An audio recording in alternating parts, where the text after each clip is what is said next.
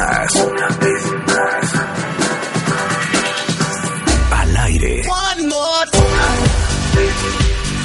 Al aire.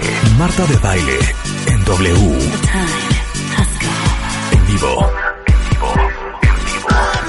Transmitiendo desde la cabina de W Radio para el mundo. En vivo. Al aire. 96.9 FM. Marta de baile en W. Una vez más.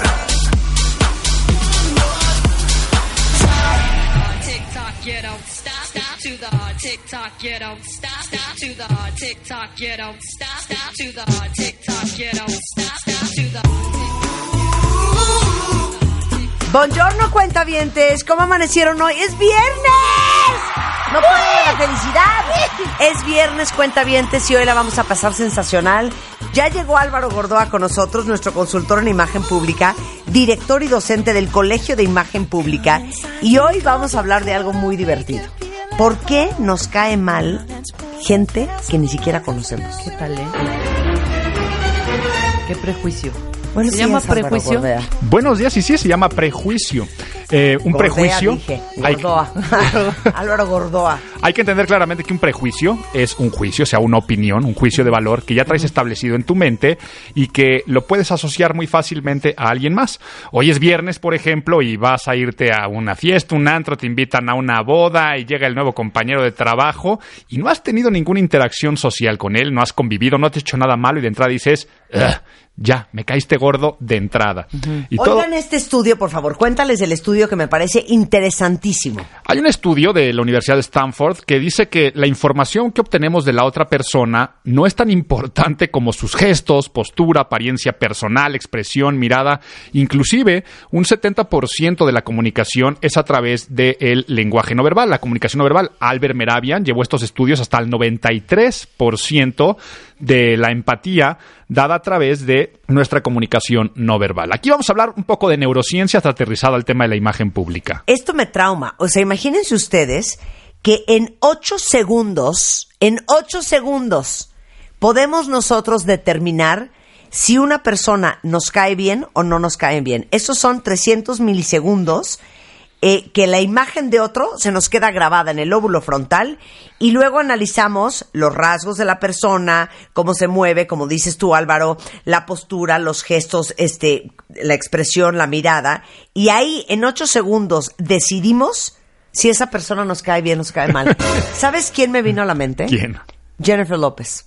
Ok. El día que la entrevisté, llegué al lugar donde era el asunto, entré, nos presentaron, pero desde que le estaban explicando, oye, pues esta mujer es tal, tal, tal, te va a hacer una entrevista, no sé qué, no sé cuánto, yo le veía la cara y ahí, yo creo que en los primeros tres segundos, yo me empecé a descomponer.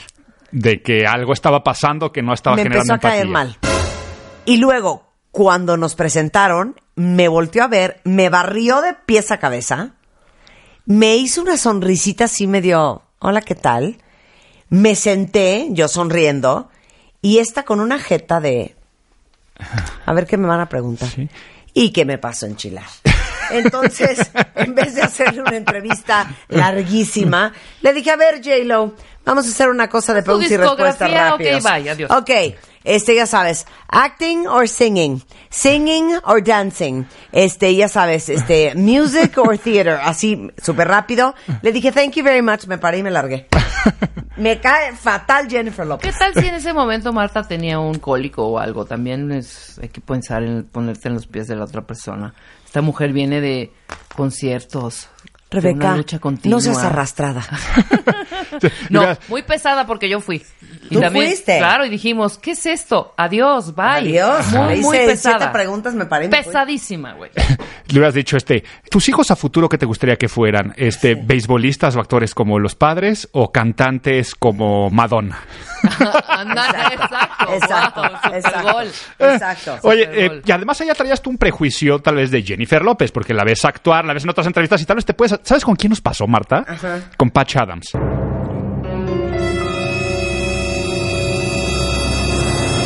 No, bueno.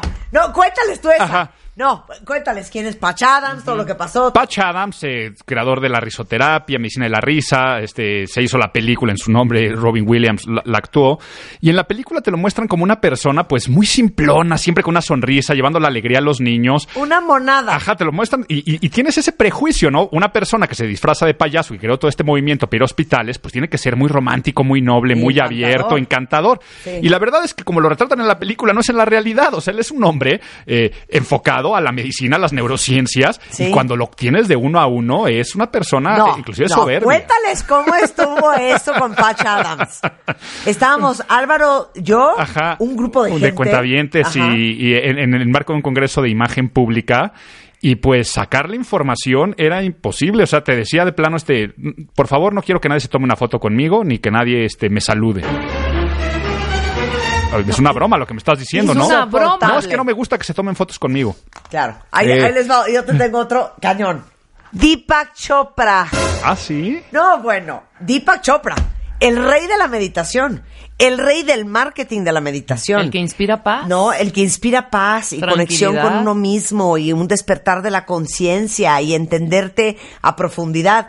Bueno, yo dije, va a aparecer Deepak Chopra y voy a estar viendo al Dalai Lama. Ajá, se- o sea, se va a iluminar Solo le va a faltar como un, como un halo de luz, ¿me entiendes? Y se va a iluminar el Four Seasons. Baja Deepak Chopra y se acuerdan que lo hicimos portada de una de las revistas MOAS, ¿no? Y entonces baja Deepak Chopra, yo la más entusiasmada de que me iba a sentar a hablar con él una hora sobre desmenuzar el pollo, la vida y obra de, de- del espíritu. Se sienta, lo saludo así de, hello, Mr. Chopra, we're so happy to have you here. I'm so delighted. La más mona. Ah. Y él, thank you. Eh, should we begin? Así de empezamos. Y entonces yo empiezo a platicar con él, buscando así que me dijera como un cura, como el Ajá, cura sí, sí, Hidalgo, sí, ya sabes, de una manera súper amorosa. Una neurosis, dije, no puede ser. Este hombre vende dinerales de cursos y de meditaciones. Si la gente supiera que es más neurótico que todos nosotros juntos. ¿Por qué no salió un librito de los Como suyos? diría mi abuela, una neurastenia, la de Deepak Chopra. Cuando al final se tenía que tomar fotos con nosotros, pues era la portada de una revista muy importante. Ajá. Bueno, era de, así de, ¿ya? Bueno, una más, pero ¿ya? Bueno, ya agarró su celular, aparte es adicto al celular, y se fue. ¿Mm? Me quedé, o sea, se los juro que tuvimos un debate en MOA de, ¿Sí lo ponemos ¿lo o no lo ponemos ponemos? o no lo ponemos? Esto es un timo.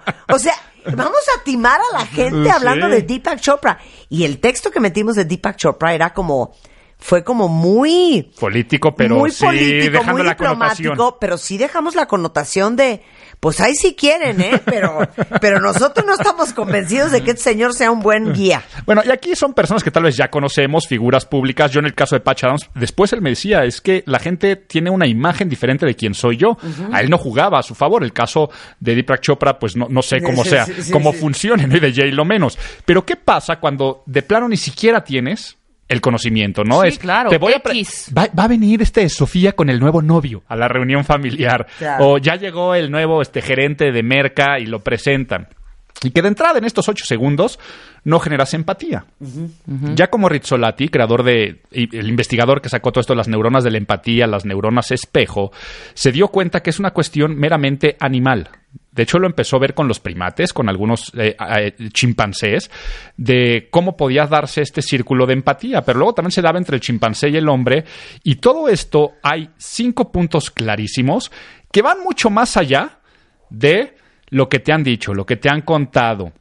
Va mu- como lo decía la Universidad de Stanford, va, va más allá de lo que te hizo esa persona, porque tal vez en la cena, en esa boda, pues la persona se comportó bien, no te hizo nada malo, no te ofendió, pero tú te fuiste con el sabor de boca de no, esta persona no me cae bien. Entonces, vamos a hablar acerca de estos cinco puntos inconscientes y tal vez darle ese, ese enfoque al tema de también tener un poco más de cuidado nosotros con lo que estamos haciendo, porque también podemos jugar a favor para caerle bien a la gente y generar empatía. A ver, pero yo sí quiero eh, que nos digan cuentavientes, ¿quién fue la última persona que acaban de conocer que les cayó fatal? ¿Y por qué? Y, y- y- vamos a darnos cuenta que será alguno de estos puntos. Oye, seguro. estoy leyendo a una cuentaviente que dice que su, no, su hijo le acaba de presentar a la novia y le cayó fatal. Uf.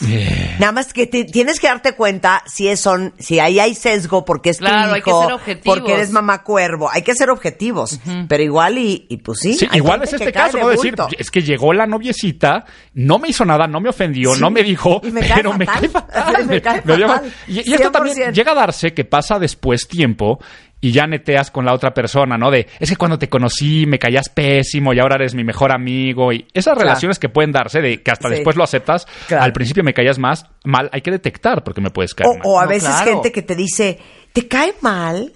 Te lo juro onda. que Ajá. ya que lo conoces es encantador y tú, pues no se lo veo por ningún lado. Sí, ¿eh? y, y- pero- y cuando, y cuando- y cuando te preguntan el por qué, No Sí. sabes. Dices, es que no sé, hay alguna vibra, vibrita, algo no me vibra. es esto que le llamamos vibra, y son estas neuronas espejo, la neurología empática, que está funcionando o no funcionando en nuestro cerebro. Pero A ¿qué ver. tal, qué tal las parejas? Me caía fatal y llevamos 20 años de Ah, casados. Igualito. Sí, claro. O sea, Vaya, igualito. yo, yo aquí- yo aquí lo confieso. Sí, sí. ¿Ok? Tu, no- tu esposa te caía fatal. No, no, no, no, al contrario. Ajá. Eh, Ella dice en cada reunión decir, cuando se me acercó este tipo, yo dije, qué cosa más espantosa que puede haber, Qué odioso, pesadez. qué pesadez. Sí, claro. Y bueno, y esas cosas cambian, ¿no? Entonces, pero puede llegarse a Y dar. se aparió contigo. Totalmente, en varias ocasiones, ¿ustedes creen?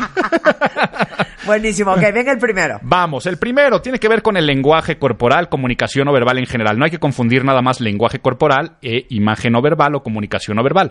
La imagen no verbal va desde la forma en cómo vestimos, cómo nos movemos, la proxemia, personas que se ponen más cerca, más lejos de ti, y por supuesto la imagen física, lo que tiene que ver con nuestra apariencia personal, lo que tiene que ver con maquillaje, estética, gustos, modas.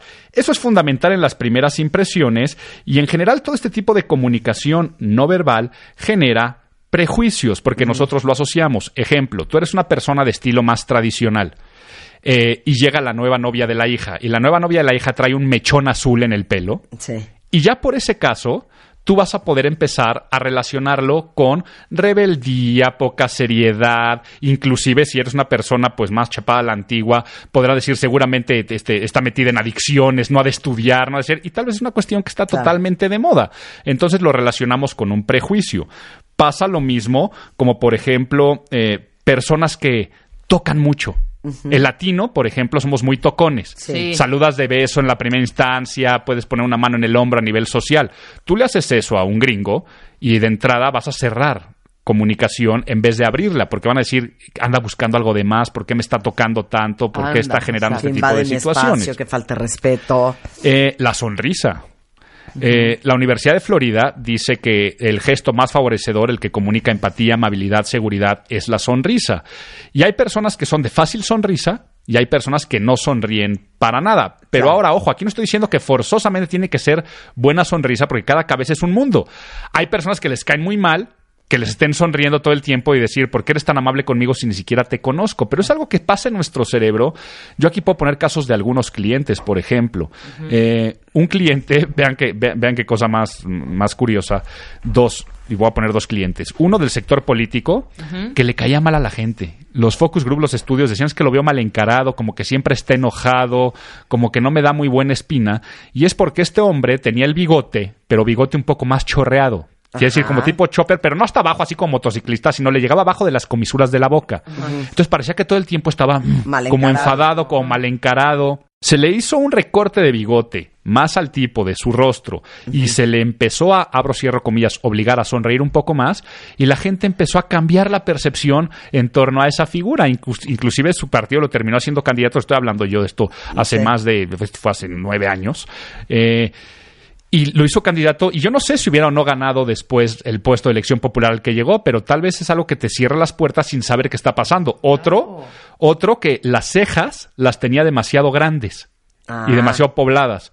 Eh, y entonces como que cerraba los ojos, pero para verte y para ver levantaba un poco el mentón, la cabeza. Sus propias cejas le hacían como si fuera una, una visera Sí, sí, sí. que hacía que que, ah, que tenía que, que levantar la cara y este este fue del ambiente empresarial y sus colaboradores decían es que como que me estaba riendo todo el tiempo En las juntas levanta la cabeza y comunica mucha soberbia. Ajá, claro. Eh, cuando le pasamos el reporte del diagnóstico, me dijo, es que es algo que tengo que hacer porque las cejas no me dejan ver.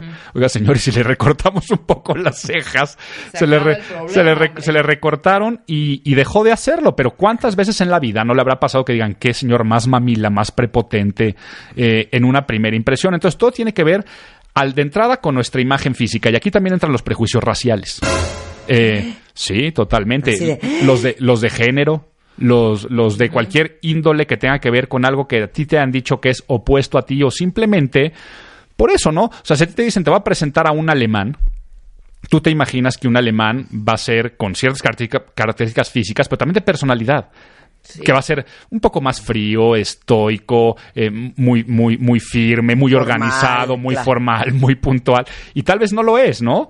Entonces tú ya traes una idea en la cabeza que llega a romper. Entonces, el primer punto es todo lo que tiene que ver con nuestra imagen no verbal y nuestro lenguaje corporal, que aquí podríamos llevar a un sinfín de ejemplos en el cual por el simple hecho de que una mujer traiga cierto escote o cierta minifalda, a otras mujeres les puede caer gorda porque digan, este, ¿qué onda con esta? Y puede ser simple envidia y son cosas que más adelante vamos también a abordar. Me encanta. Que ese es el segundo Nada más puedo abrir Sí. un paréntesis. Sí. Por eso cuenta ahorita agarren un espejo y sonrían en el espejo.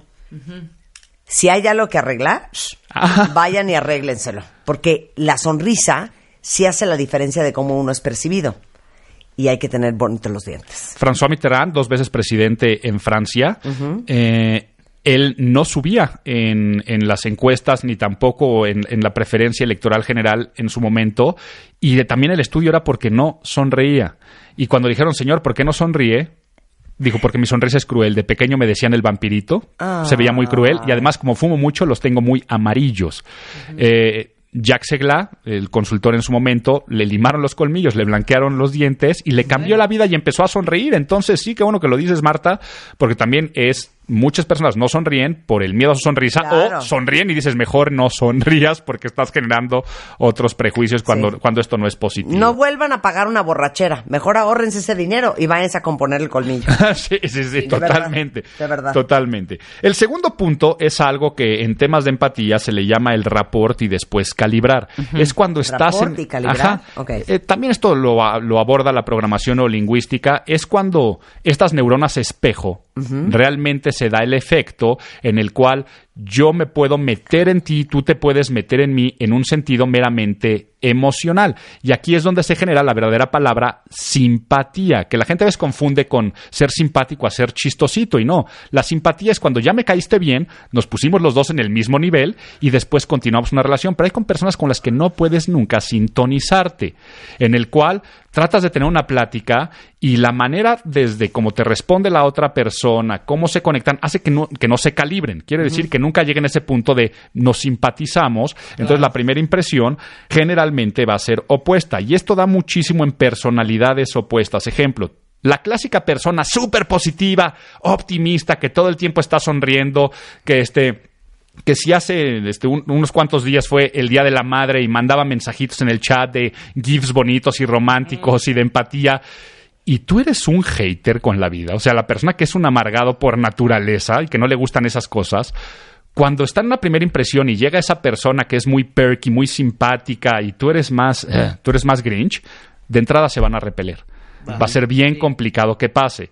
Y el otro va a decir, ay, pues qué amargado con el que me acabo de, con el que me acabo de topar. Y ni es culpa de uno, ni es culpa del otro. Sino, es lógico que una persona seria y conservadora, pues no le va a caer tan bien la persona que es este, un poco más este, abierta y, y un poco más posmoderna, para decirlo eh, eh, en, en otro sentido. Entonces, esta energía hace que no se dé sinergia y probablemente no puedas hacer nada para remediarlo hasta que ya des una segunda, tercera impresión, donde ya puedes decir, oye, ¿sabes qué? No me gusta tu forma de pensar, o tal vez no concuerdo con tus convicciones políticas, o simplemente somos muy diferentes, pero nos podemos caer bien y podemos convivir. Al contrario, a veces hasta te terminas complementando.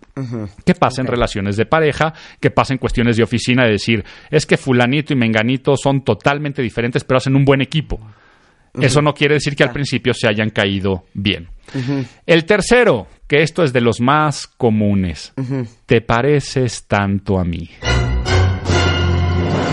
Entonces, el pasado dense cuenta que era somos muy diferentes y por eso no nos caemos bien.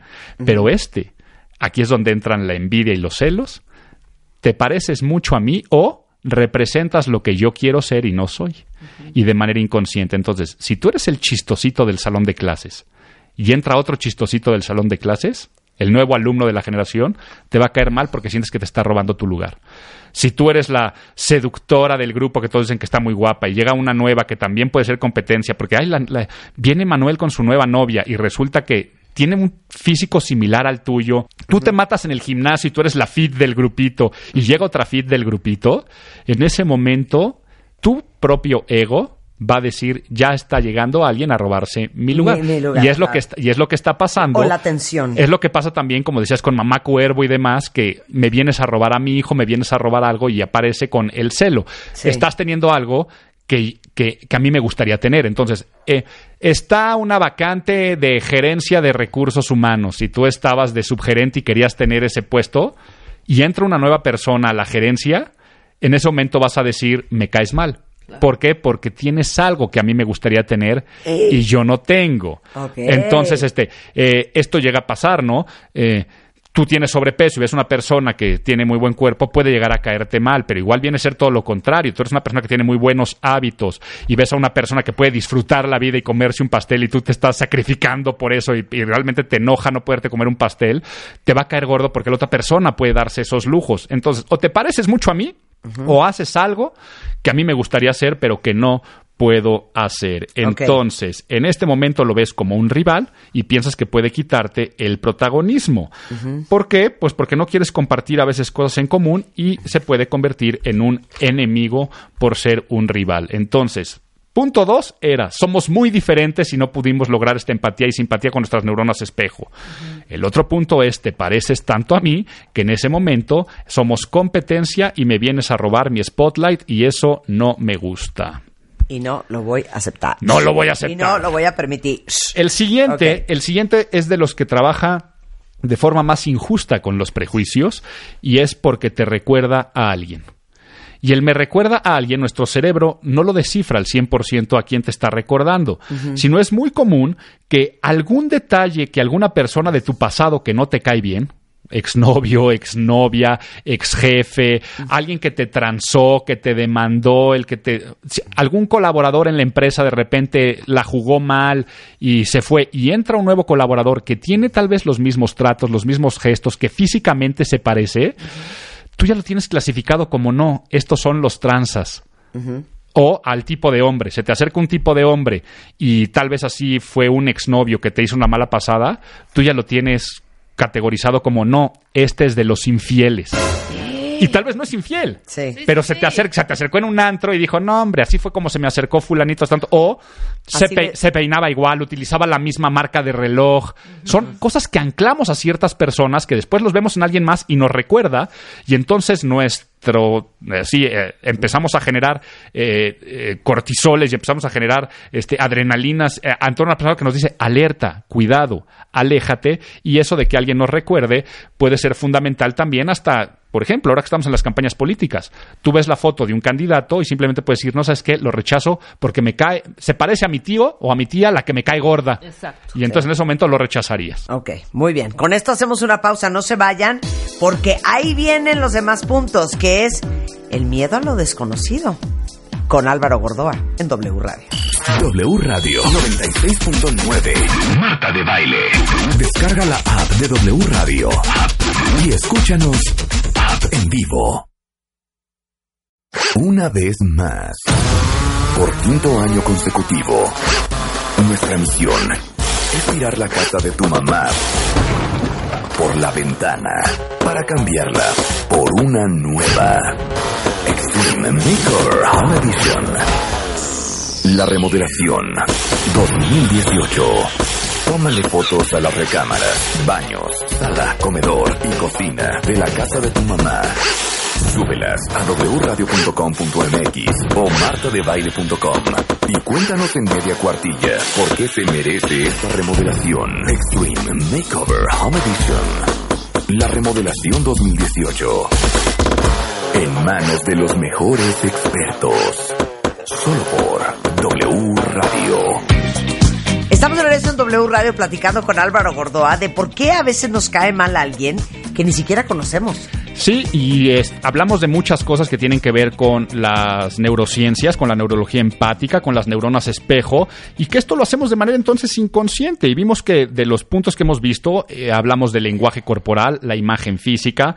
El segundo punto es que somos muy diferentes y no podemos calibrarnos, o sea, somos opuestos, y en ese momento, pues, eh, a veces como se dice que los polos opuestos se atraen, pues también es lógico que en relaciones humanas los polos opuestos se van a rechazar. El tercero fue extremadamente interesante, que era te pareces demasiado a mí, entonces te veo como una competencia, y nos quedamos en que nos recordaba a alguien que entonces yo hago estas asociaciones de que por el simple hecho de que se parece a alguien que me cae mal o que me hizo una mala pasada, lo voy a rechazar. El siguiente, el siguiente es bien interesante eh, y aquí lo traigo bajo el nombre de miedo a lo desconocido. Y miedo a lo desconocido tiene que ver más con nosotros que con la otra persona. Yo soy una persona tal vez insegura. Yo soy una persona que tal vez piensa que le van a decir que no de entrada. O sea, soy un vendedor de los que ya dicen es que es difícil vender. Son personas en los cuales ya traen en su mente diciendo es que yo soy antisocial. A mí yo soy de mi grupito de amigos de toda la vida y yo soy antisocial. Entonces, como traemos este diálogo interno, cuando llega una persona, lo que hacemos es le trasladamos o traspasamos la responsabilidad de tú me estás cayendo mal en vez de yo soy la persona que está cerrada. Entonces, me sientan en una reunión social y yo ya voy desde antes de es que qué flojera, son puros desconocidos, de qué voy a hablar, con quién voy a platicar, es que me están obligando a venir a este evento de la chamba. Entonces, yo lo que hago solito es llegar y pensar, todos son unos mamilas, todos son mala gente. Esta persona que me sentaron a un lado, nada más no hice clic cuando no estamos dando esa oportunidad. ¿Por qué? Porque yo tengo miedo a lo desconocido y ya estoy con esta predisposición a que el otro me va a decir que no. Ejemplo, ese vendedor que ya trae un no por respuesta. Llega y seguramente no va a vender, pero después va a decir es que desde el principio no hubo como un buen feeling, no hubo una buena empatía, pero no fue por parte del comprador, sino fue por parte del vendedor que ya iba con ese no en la cabeza. Por lo tanto, eh, lo que decía Rebeca al principio, Álvaro, aquí juegan los estereotipos y los prejuicios, sí.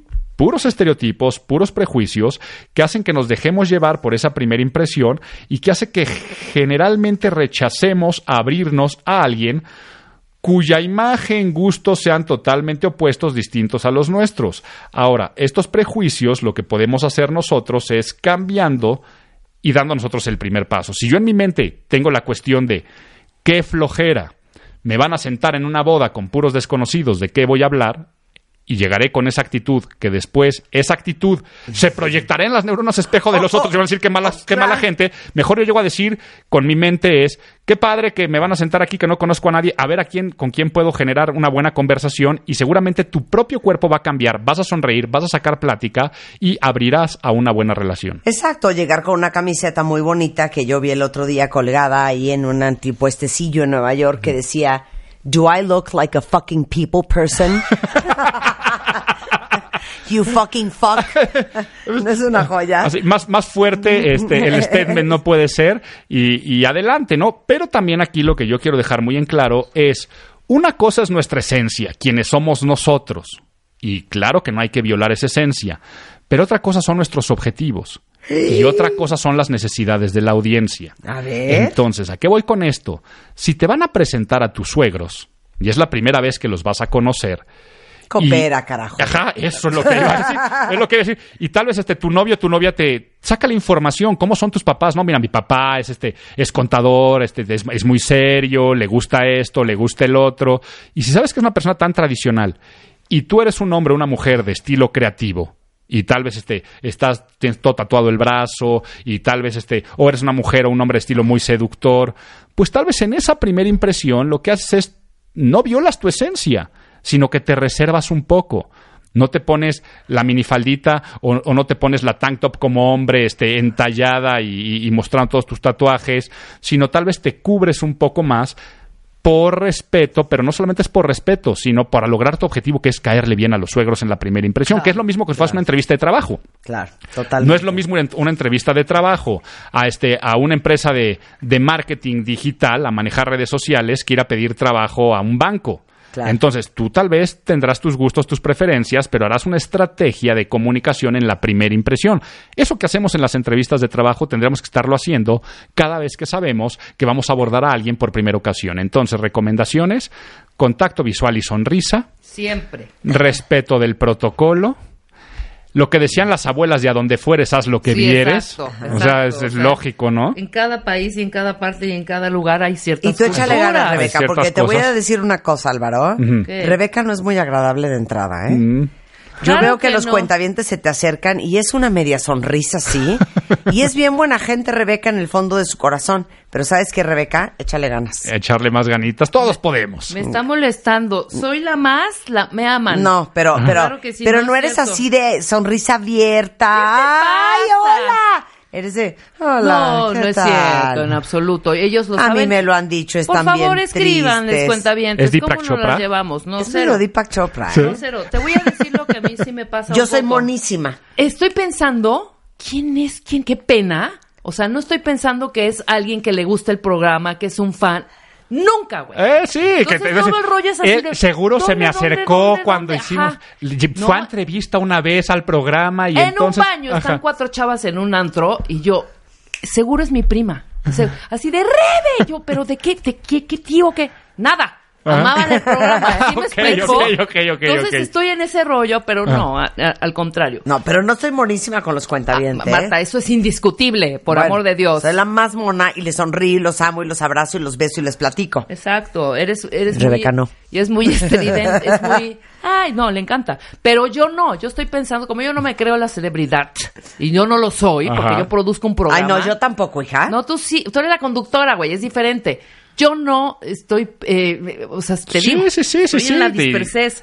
Así que cuentavientes, cuando me quedo yo viendo, así estoy analizando y viendo de qué tío Rebeca cree somos que su familiares. prima. No, Que mi ustedes son sus de primas. Chiapas. Exacto. Exacto.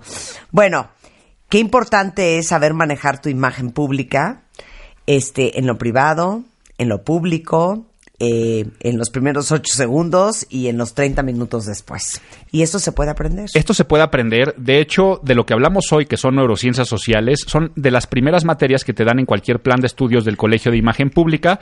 En el Colegio de Imagen Pública, a nivel facultad, esto quiere decir tienes todos los niveles de estudio, licenciatura, maestrías, doctorado, puedes estudiar de manera presencial o a distancia. Se enseña esta profesión que, de manera muy coloquial digo, ayuda a los demás a ser mejor, a tener más, a que logren sus objetivos a través de ser coherentes con la estimulación verbal y no verbal que va a generar esa percepción. Imagen es percepción y lo que se queda en la cabeza de alguien puede ser el factor fundamental del éxito o fracaso. Que percibas bien un producto, una marca, un servicio, a eh, un empresario, a un político y el consultor en imagen pública construye esas percepciones para meternos en el cerebro y esto es una profesión que se debe estudiar en imagenpublica.mx. Encuentran todos los estudios presenciales y a distancia, como encuentran también las ligas a nuestras redes sociales y los libros que pueden descargarlos o llegan a la puerta de su casa. Te queremos, Álvaro, te queremos. Y yo a ustedes. Un placer Muchísimo, tenerte aquí muchas siempre. gracias, es, en. Twitter es Álvaro Gordoa y es imagenpublica.mx. Marta de Baile 96.9 FM 900 AM W Radio A ver, cuentavientes, ya, venga con todo. ¿Quién de ustedes fue sobreprotegido? Y lo está haciendo ahora con sus hijos o su pareja. Yo, Sí, dos cañón. papeles, sobre o sea, un papel sobreprotector Ajá. y el otro sobreprotegido. Yo A soy ver, la ¿quién ambas. es mamá o papá sobre súper sobreprotector? Yo soy sobreprotectora, ¿es broma? No, totalmente. ¿Y quién fue súper sobreprotegido? Yo fui sobreprotegida, muy cañón, y los estragos de ese sobre, de esa sobreprotección, pues se ve reflejada en cómo yo sobreprotejo Sí, a la gente que me rodea, cañón, hija. sí, pero yo creo que el estrago más fuerte de una sobreprotección es la fragilidad Claro. que te queda, o sea, te queda una idea de que tú no puedes enfrentar los retos, tomar decisiones y salir adelante. Y, Sí, claro. Y te quedas con una, con una O parte. Ajá. el an- atrabancadismo. ¿Qué es ¿Sí me explico? ¿Cómo? O te ponen la fragilidad, Ajá. o te ponen el rollo de yo sé, yo puedo, y ahí vas y chocas. ¿Sí me explico? O ahí vas Sí. en el sentido de nunca me habían dejado cruzar una calle. Cruzas y te atropellan. ¿Sí me explico? El antabancadismo, a eso me refiero.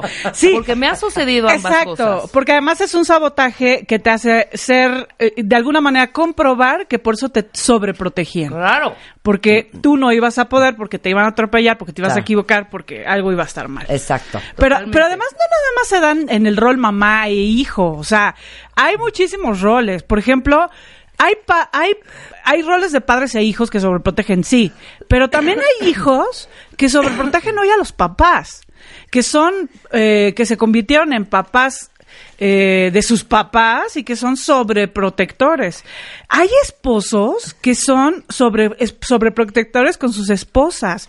O sea, o esposas sobreprotectoras con sus esposos. O hay amigos que son sobreprotectores, que no dejan asumir la responsabilidad de tu amigo. Entonces, a tu amiga que siempre quiere evadir su responsabilidad, te la llevas a tu casa, le pagas sus cuentas y, o sea, y eres como su mamá. No, pero ¿sabes qué? Yo no fui... so- no, yo fui muy consentida. Yo las dos. Creo que mi mamá nos consintió mucho a, los, a, todos los- a todos sus hijos. ¿Cuál sería la diferencia? Pero no sobreprotegida. Claro, por ejemplo, o sea, nos planchaban, nos lavaban, nos ordenaban lo- la cama, esto, el otro, eh, la, la comida, este, el coche, Te voy a poner tres ejemplos como de que nos resolvía mucho, Sí.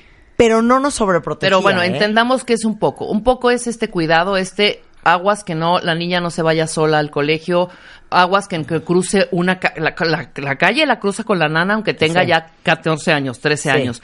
No se va a dormir a casa de ninguna de sus Ah, amiguitas. No se va a ningún campamento. Sí. ¿Sí me explicó todo ese rollo?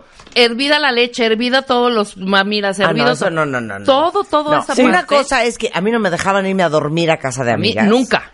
No. Es un poco de Pero eso no es sobreprotección. Hija, claro que sí. Eso es cuidar a tu hija. Bueno, No, depende, depende. Si ya tienes 18 años y Yo no, creo que hijita, es ¿dónde sumado. vas? No, no, chiquitas. No, por ejemplo, tienes un problema en la escuela y entonces tu mamá, lejos de hacer que tú asumas tu responsabilidad, Va y habla con la maestra. Exacto. Va y habla con la maestra. Tienes mí, un rollo mi con tus mamá iba a amigas, decirle, a ver, y ¿por qué le entonces está poniendo esta canción en inglés que mi hijita no se la puede aprender? Cero. Lleva una semana. Mi Tienes mamá. un problema con tus amigas y entonces la mamá de alguna manera Ah. hace cosas para que tú lo A ver, resuelvas. A ver, esto aplica.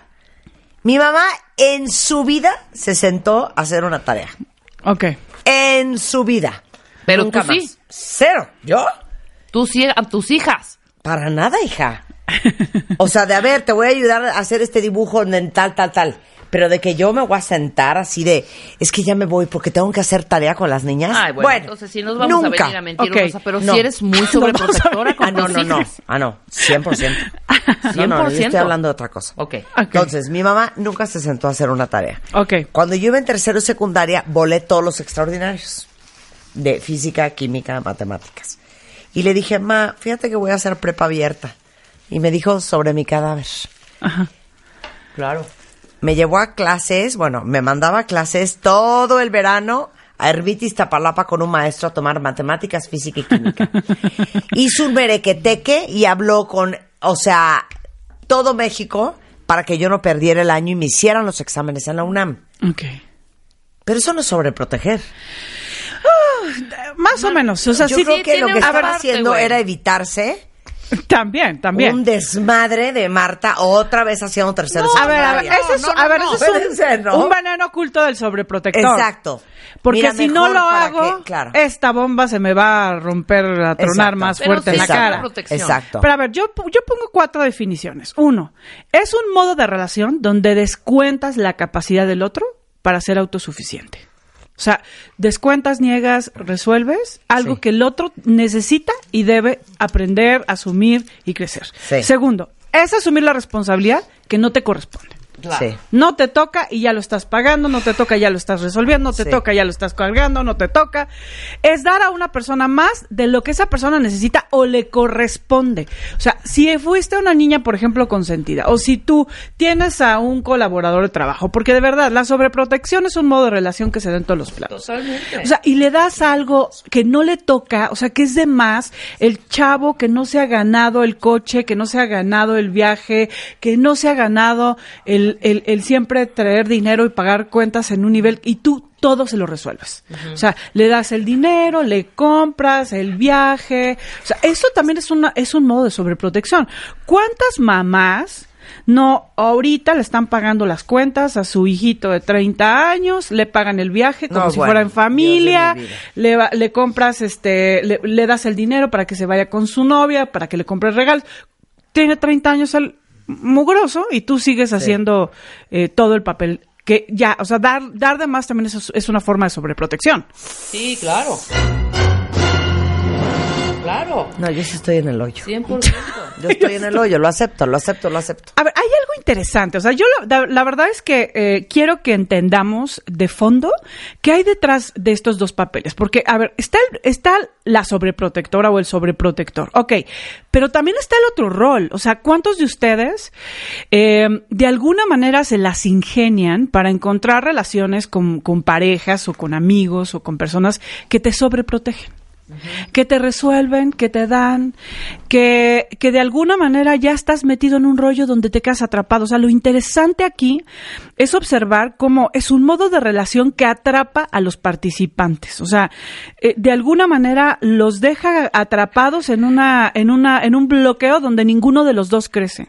O sea, es un juego de control, porque es una manera, es una gran manera de controlar al que tienes enfrente, Claro. de miedo, de un miedo, porque bueno, ambos tienen miedo. Claro. O sea, la persona que, que, es- que, que es sobreprotegida de alguna manera necesita un padre, una madre que le cuide, que le aconseje, que le resuelva, que le dé, que Claro. le dé. La soledad es un juego de soledad. También el, el, el sobreproteger es una forma de garantizar que las personas van a necesitarte siempre. Claro, Exacto. Claro. Y No, eso es un es, rollo algo de control. muy fuerte. Uy, ¿cómo no? Claro, no, ahorita Porque vamos hasta a entrar al tema. Espérate. Aquí están diciendo un cuentaviente que su hermano está tan sobreprotegido que tiene 52 años, sigue viviendo con su mamá, no ha podido, ahora sí que no se le conoce, no se le conoce mujer. Exacto. Y todo le resuelve, le lava, le plancha, le ayuda, le patrocina la mamá. Qué fuerte. Aquí Wow. están compartiendo sus vicisitudes. Bien. Y además es una relación de mucho enojo, Marta. Claro. O sea, los dos están muy enojados. El, so- el que sobreprotege y el que es protegido están muy enojados. Oye, como el- dice Vidal Schmil, la chamba de los papás cuentavientes es preparar a los hijos para vivir sin nosotros. Claro. Un buen padre, o sea, si, si más, más Qué independientes, horror. más autosuficientes, más criterio propio, entonces mejor chamba estás haciendo. Más dependientes, más necesitan de tu aprobación, más te piden consejo para todo, menos riesgos en su vida. Claro. Porque el área de confort, o sea, siempre estar en un área de confort es un eh, indicio de sobreprotección. Claro, regresamos después del corte, no se vayan. Una vez más, por quinto año consecutivo, nuestra misión es tirar la casa de tu mamá por la ventana para cambiarla por una nueva Extreme Makeover Home Edition. La remodelación 2018. Tómale fotos a las recámaras, baños, sala, comedor y cocina de la casa de tu mamá. Súbelas a wradio.com.mx o martadebaile.com y cuéntanos en media cuartilla por qué se merece esta remodelación. Extreme Makeover Home Edition. La remodelación 2018. En manos de los mejores expertos. Solo por W Radio. Marta de Baile. 96.9 FM. 900 AM. W Radio.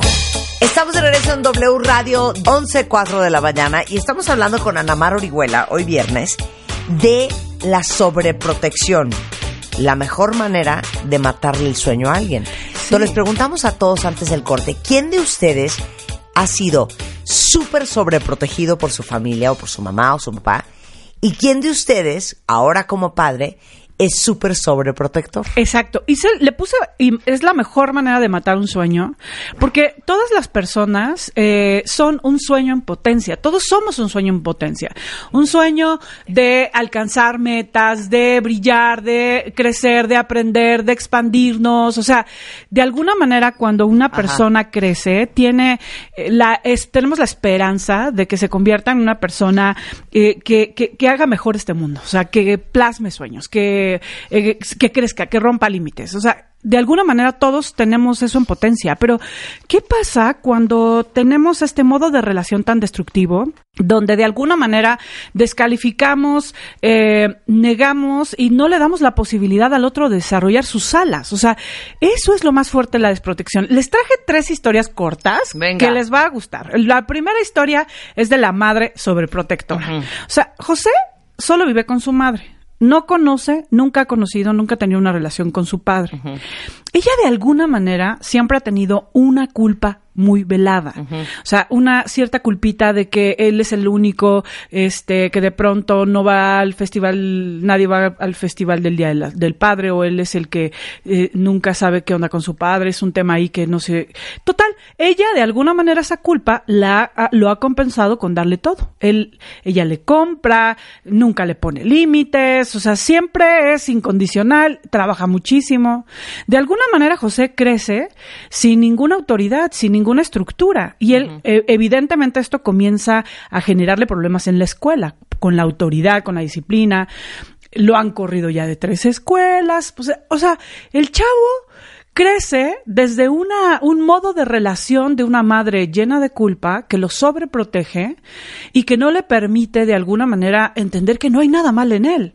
No hay nada mal en crecer sin una figura paterna, o sea, sin su padre. O, O sea, sea, esta tiene- sobreprotección, lo que quiero entender es que esta sobreprotección era una manera de llenar ese vacío de la figura paterna. Así es, es la una forma de curarse la con- culpa. Claro, por supuesto, y curarse la culpa de esta mujer, ¿no? Claro, porque entonces, pobrecito, que él solo está conmigo y no tiene exacto, su padre. exacto. ¿Cuántas, a ver, cuántas de ustedes, cuentavientes o de ustedes, han estado ge- generando un juego sobreprotector por la culpa de estar todo el tiempo trabajando? Por la culpa de que, ay, como acaba de ver una discusión marca Diablo, ¿cómo le voy a poner un límite? ¿Cómo no le voy a comprar esto que tiene. O sea, ¿cómo, cómo si tiene esto en su vida que está mal porque no le, porque hubo un fracaso matrimonial, porque alguien se enfermó, porque, o sea, ¿cuántos, cuántas veces la, la sobreprotección es un juego de culpa para Sí, curar la culpa? O sea, el- la última noticia de José es que la última vez lo tuvo que sacar de la cárcel porque se quiso robar un iPad de una tienda, Uf. una tienda. ¿Tú crees que le dijo, a ver, ¿sabes qué? Te voy a dejar cuatro mesecitos en la cárcel para que aprendas que Aprenda la existe la lección, autoridad, que no hay que pasarse las reglas y que y para que te disciplines, claro que no. O sea, era impensable que la mamá sobreprotectora iba a hacer que su Que hijo no pagara la responsabilidad. fianza, hombre, o sea, claro, claro. porque además ha creado un monstruito, ¿no? O sea, ¿cuántos de ustedes eh, desde este lugar o sea, todo te ha costado trabajo, has sido una persona trabajadora, nadie te ha regalado nada, eh, viviste con, creciste con muchas carencias, tuviste muchas necesidades y hoy a tus hijos le das todo.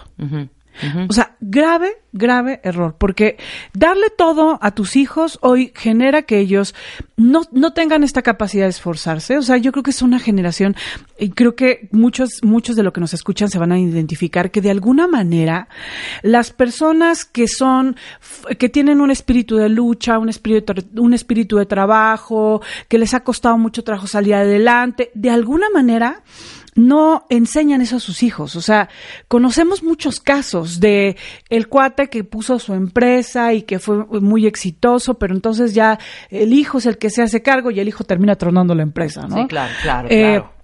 O sea, tenemos muchos casos donde de alguna manera el, ya no pasamos, o sea, nos hacemos tan más, tan resolutivos, tan fuertes, tan echados para adelante, que de alguna manera no les, no les damos espacio de esa iniciativa, de asumir esa responsabilidad, de crecer al- a la generación que viene, ¿no? Entonces, Pero a- tú como, perdón, como sobreprotector, ¿te das cuenta o, o confundes o, o lo haces? Esta es mi manera de expresar amor, ¿no? Exacto. Pero no le pones el título de sobre, pues una madre sobreprote- protectora no creo que en ningún momento diga estoy siendo sobreprotectora, sino estoy siendo muy amorosa Sí, con mi hijo. me importan, lo son claro, todo. Y por eso soy- estoy haciendo esto. Claro, es lo que le toca a una madre. O Claro, sea, una madre no lo va a dejar madre. a la- en la cárcel. No, Claro. Si hay un problema que, que, que- que tiene esta criatura, no, una madre es la que lo defiende. Y no es cierto. O sea, yo creo que una, una, una, un ejemplo muy claro de amor de una madre es darle la oportunidad de que se pegue. O sea, estás viendo que tu hijo se va a, a caer, se va a pegar, está a punto de darse un golpe, quédate a un lado y observa. Pero esto no nada más es del niño que está aprendiendo a caminar. O sea, Claro. es del chavo y es del adulto que está a punto de darse un golpe. Y la mejor forma, todos hemos aprendido y crecido a través de los golpes, la verdad, a través de los fracasos, a través de las equivocaciones. Equivocarse te da la oportunidad de aprender. O sea, nadie de nosotros las lecciones más importantes de nuestra vida nunca han sido aprendidas a través de que alguien nos los dijo. A ver, aguas, no andes con esta persona porque te vas a equivocar. Y entonces no andaste con, no, no anduviste, perdón, con esa persona y entonces ya eh, aprendiste la lección. No. O sea, Claro, lo, sí, sí, sí. aprendiste la lección ya que anduviste con esa persona que al final era un patán y al final tu mamá te lo dijo, pero tú lo probaste, lo viviste, te dolió, sentiste el O sea, dolor lo de tu fracaso. te dejó, hombre. Ahí te diste cuenta. Exacto. O sea, a lo mejor si tu mamá te dice no agarres la plancha, no agarres la plancha, te enteras de que la plancha es dolorosa hasta que la tocas, ¿no? Claro, claro. hasta Y que lo eso, vives, o sea, hasta que lo experimentas. O sea, creo que, por supuesto que un, un papá amoroso, él, sabe eso, no es un papá ansioso porque su hijo no le duela nada, por resolverle la vida, porque la vida no le duela. O sea, de alguna manera eh, es una forma de neurosis cuando nosotros eh, queremos resolverle todo al hijo o a la hija, cuando no, no estamos en la propiciando, lejos de resolverle y rescatarlo, propiciando su crecimiento. Por ejemplo, aquí tenemos otra historia, pareja Sí, sobreprotectora. a ver, ahora un ejemplo en pareja. En pareja, porque eso también se da. Lucía es una mujer que ha crecido con muchas carencias, con muchas necesidades, mucho abandono. Eric lo sabe, se da cuenta. Él la cuida, actúa como un padre, le resuelve, la lleva, la trae. Esto genera una relación tan sofocante que, que, que Lucía ya no quiere andar Uf. con él y lo termina. Claro. Pero claro, él como entiende muy bien su hambre, sigue cuidándola, dándole dinero, apoyándola, es incondicional, claro, al final ella, en toda su necesidad, pues regresa con él, se casa con él y hoy él es su pareja, un hombre que la trata como su hija, que le resuelve, que le sigue dando, ella lleva 20 años en una relación donde ha descontado toda su capacidad de ser independiente. Totalmente. Porque la fue devorando. O Claro. sea, la fue descontando en toda su fuerza. O sea, Dependiendo de alguien más, no haciéndose responsable de ella misma. de ella su misma. vida. Claro, totalmente. por supuesto, atrapada, bye. Atrapada en una relación donde él- ella no está contenta, ella quiere salir de esa relación, pero no puede porque porque una relación de sobreprotección lo que hace es que te es que te comen los pies, o sea, no tienes pies para sostenerte por ti misma. Entonces ha estado eh, 20 años sobreprotegida, le han resuelto y ahora ella no puede salir de esa relación. O sea, cada que quiere salir, cada que quiere tomar su propia iniciativa, cada que quiere terminar la relación con él, no puede porque entonces piensa que no va a poder pagar Claro, sus cuentas. incompetente. Pues, Totalmente Exacto, incompetente. Incompetente en la vida, inútil. no va a poder eh, tomar sus propias decisiones, algo muy malo le va a pasar, porque claro, cuando alguien es el fuerte, es el que toma las decisiones, el que, es, es el que sabe qué es lo correcto, pues entonces tú vas contan- descontando esa habilidad. No hay que pensar en eso, no hay que tomar buenas Oye, decisiones. literal, la mejor analogía es decir, te vuelves en la muleta de la persona. Sí, exacto, en la muleta, tal cual. Y ese músculo no tiene que desarrollarlo. Exacto. Es como si efectivamente, ¿no? Nunca usamos el brazo. Después de un tiempo ya no puedes cargar. Claro. Se atrofió. Claro. Otro, otra historia en corto. Hermana sobreprotectora.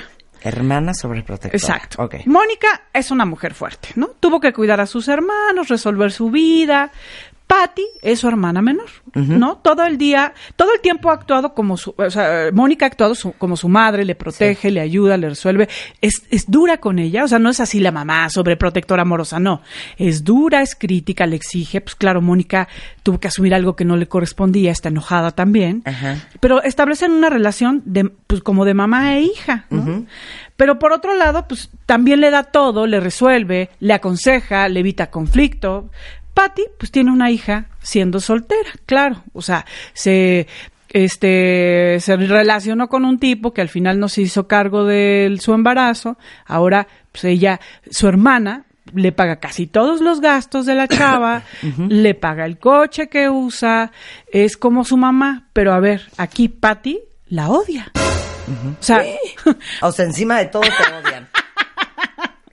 encima de todo, Patty la odia porque siente, por supuesto, que es como un peso que carga. Su hermana es un lastre que no le permite eh, volar y no le permite asumir- eh, eh, desarrollar sus propias fuerzas, pero hay una parte de ella que también elige que su hermana decida su vida, decida cómo educa a su hija y que además necesita de su dinero, de sus consejos y de su, de su protección. Claro. Pero ambos papeles son dolorosos porque de alguna manera tú imagínate Mónica con el peso de sentir que tienes que pagarle la escuela ahora, hacerte cargo no solamente de tu hermana desde mu- muy chiquita, sino ahora de tu sobrina. Y ahora, o sea, para Mónica no es justo, pero para Patty, que siempre creció sintiendo que necesitaba a Mónica, que ella no podía sola, pues es también una relación muy complicada. Claro. O sea, ambos están en un juego muy doloroso. Y aquí un tema muy importante, muy interesante, es el tema de la vulnerabilidad. O sea, ¿qué hay con la vulnerabilidad del sobreprotector? O sea, no sabe ser vulnerable. O sea, eh, uno de los aspectos más claros es que observa y siente que las personas no pueden.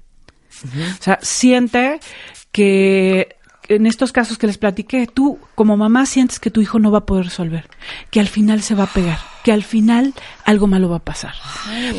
Como, mam- como hermana sientes que, al, eh, pobrecita, es que al final eh, no lo va a resolver. Al final, pobre, Oye, sin recursos. Y está de la fregada que tu papá o tu mamá Te no te dé un, voto de confianza. Exactamente. ¿No? O sea, hay una forma de descontar la fuerza y de sentir que el otro no puede. O sea, protección igual a eh, pendejismo. O sea, protección igual a no puedes. Eh, Es, es un descuento y es una forma de violencia absoluta. Y que claro que a los dos, o sea, no es una forma de amor, como que de alguna manera hemos aprendido por cultura que así se da el amor. El amor es siendo incondicional, es resolviendo, es dando todo, es, ¿no? Entregándose, porque además todavía nos siguen vendiendo la idea, a- como mamás de verdad, yo todavía veo comerciales y de verdad me, me ponen la piel chinita de esta venta de la mamá eh, incondicional, perfecta, increíble, que todo es en base a sus hijos. O sea, hemos aprendido de alguna manera que eso es el amor y eso simplemente nos pone en una posición de, de incapacidad para poder asumir responsabilidades en la vida. Creo que como cultura, Marta, como mexicanos, somos muy así. O sea, la mamá, eh, a la mamá no se le perdona nada, porque ella sí tenía, ella sí tenía que dar, resolver, ser incondicional, eh, ofrecerse completita, y de alguna manera no nos permite eso asumir la responsabilidad y hacernos adultos. Adultos para poder elegir, asumir la responsabilidad, para crecer, para arriesgarnos. De alguna manera yo les decía, o sea, estar siempre en la, en la zona de confort, no salir de este trabajo mediocre, de esta relación que no te llena, de esta situación física que te atrapa, de este, o sea, no salir y no arriesgarte es, es una forma muy clara de sobreprotección, porque, porque una persona que, que de alguna manera no fue sobreprotegida sabe trazar caminos. O sea, sabe trazar caminos porque entiende que es capaz de resolver lo que sea. O sea, no, sí va a tener problemas, sí va a tener retos, sí va a ser difícil, pero la fuerza está en ella o en él. Claro. No en su mamá, no en su hermana, no en su papá, no en su pareja. O sea, Claro. la fuerza está en ti. Claro. De alguna manera, es el principio básico del amor es mirar al otro con su poder y su fuerza. Claro. O sea, nadie puede decir que ama si ve con fragilidad al otro. Claro. Lo que pasa es que yo creo, a ver si están de acuerdo conmigo, cuentavientes, que son papás, tú que eres mamá, lo más difícil es encontrar esa fina línea, ese balance entre apoyar a tus hijos, empujar, ayudarles, este, guiarlos, este, inclusive apoyarlos hasta resolver cosas y no volverte una, este, Sin sus pies. no volverte sus pies. O sea, no volverte sus pies.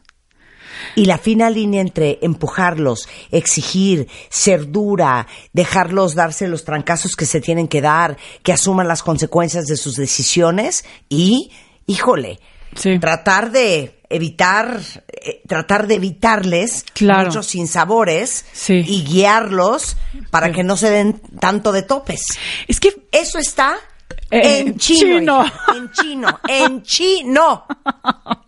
En Pero chino. lo que tenemos que hacer es no caer en los extremos. No, pero el otro día hablaba yo con una chava y estaba la pobre mentando madres porque su hijo de 15 años está a punto de perder el año, o creo que ya lo perdió, lo corrieron del colegio, y entonces el niño pues ahí anda viendo dónde consigue un colegio para entrar en septiembre. Claro. Y entonces me dice, y no lo han aceptado a ninguno, hija. Entonces, pues, pues no sé, yo no sé qué va a hacer. Y yo me volteé y le dije, ¿de qué estás hablando, hija? O sea, ese niño no se puede quedar a los 15 años sin estudiar un año porque no está pudiendo encontrar. Le dije, ve tú y arma un zorrocotrof, porque ese niño tiene que entrar en septiembre al colegio. Bueno, Y entonces fíjate, me dice, entonces, ¿dónde están las consecuencias? Claro. Y le digo, ajá, el niño tiene 15 años, güey, ¿de qué hablas? Es el. Él no puede tomar decisiones No. de pero- esa envergadura y quedarse un año sin ir al colegio Yo creo que porque sí. no encontró. Yo creo que ese Ah, año- No, no hay manera. Ah, no hay manera. Yo armo, yo incendio la Secretaría de Educación Pública, pero el niño no pierde un año. Pero ¿sabes qué? Yo estoy de acuerdo con esa mamá, porque ese año, donde está en el ocio, haciéndose tonto, donde tú le propicias que se vaya a trabajar, a lo mejor puede ser el año más aleccionador. Y eso es algo que a nosotros nos cuesta trabajo. No, no, Amarrarnos las manitas puedo, puedo. y que se pegue. A ver, incendio la empre- Secretaría de Educación Pública. Punto. El niño no se queda un año dando vueltas. Oye, fíjate, a los 15 años es un excelente momento para que entienda que sus decisiones tienen un impacto. No, no, no. Y en su vida, y que va a ver a todos sus amigos que van a terminar el primer año de prepa o el segundo va a Hija, no le terminar la hagas caso a Ana Mar Orihuela. Hazme caso a mí. Y él se va a quedar ahí porque, claro, o sea, no es un niño mediocre. Tienes que apostar por su fuerza. O sea, apostar porque él va a entender que eso no es una opción para él. Y además tú vas a estar ahí acompañándolo. No se trata de, ay, que se chingue y ahora pues ahí solo que resuelva. No, se trata de estar acompañándolo en la lección que le quieres dar. O sea, se trata de estar observando cómo va a integrar. O sea, eso es, eso es lo que hace una madre amorosa. Acompañar para que la lección entre, no Híjole, yo resolverle. sé, Yo no, sé, pero yo me acuerdo cuando yo estaba en tercero y secundario y iba a perder el año. Ajá. Y le dije, mamá, ¿sabes qué, mamá? Ya lo pensé bien, güey. Lo que voy a hacer es que voy a hacer prepa abierta. Ajá. Y tenía yo 15 años. Mi mamá me volteó a ver con cara de eres una pobre imbécil y me dijo, sobre mi cadáver. y armó un zorrocotrof Ajá. y no perdí el año. Ok. Te lo juro. Así que digas cómo aprendí la lección y cómo le eché ganas en prepa, cero. Lo claro, acepto. claro. Pero te digo una cosa, si a mi, si mi mamá me hubiera dejado hacer prepa abierta, no, bueno, si de por sí yo era un relajo con, académicamente, no, quién sabe qué hubiera sido de mí, te lo juro, ¿eh? Yo, yo sí, hubiera sido una lección. Pero yo creo de verdad, considero que las personas que son sobre aguas, a ver, aquí hay, dijiste algo importante. O sea, hay dos rostros y No, no, no, encontrar para, el punto medio. No, para, para, para. Time, time, time. Hacemos un corte y ya regresamos, no se vayan. Quédense con ese pensamiento. Seguimos en vivo. Marta de baile en W. Al aire. Una vez más. Por quinto año consecutivo. Nuestra misión es tirar la casa de tu mamá por la ventana para cambiarla por una nueva Extreme Makeover Home Edition. La remodelación 2018. Tómale fotos a las recámaras, baños, sala, comedor y cocina de la casa de tu mamá. Súbelas a wradio.com.mx o martadebaile.com y cuéntanos en media cuartilla por qué se merece esta remodelación. Extreme Makeover Home Edition. La remodelación 2018. En manos de los mejores expertos. Solo por W Radio. W Radio. 96.9 FM. 900 AM. Marta de Baile. Al aire.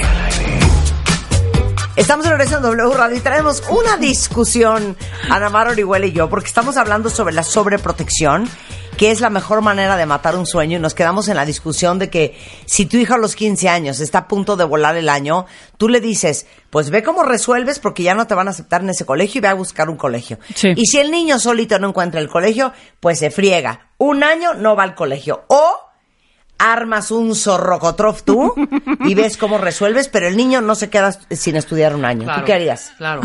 La segunda. Armas un zorrocotrof. un- Obviado de qué manera, pero pasa el año el niño. Claro.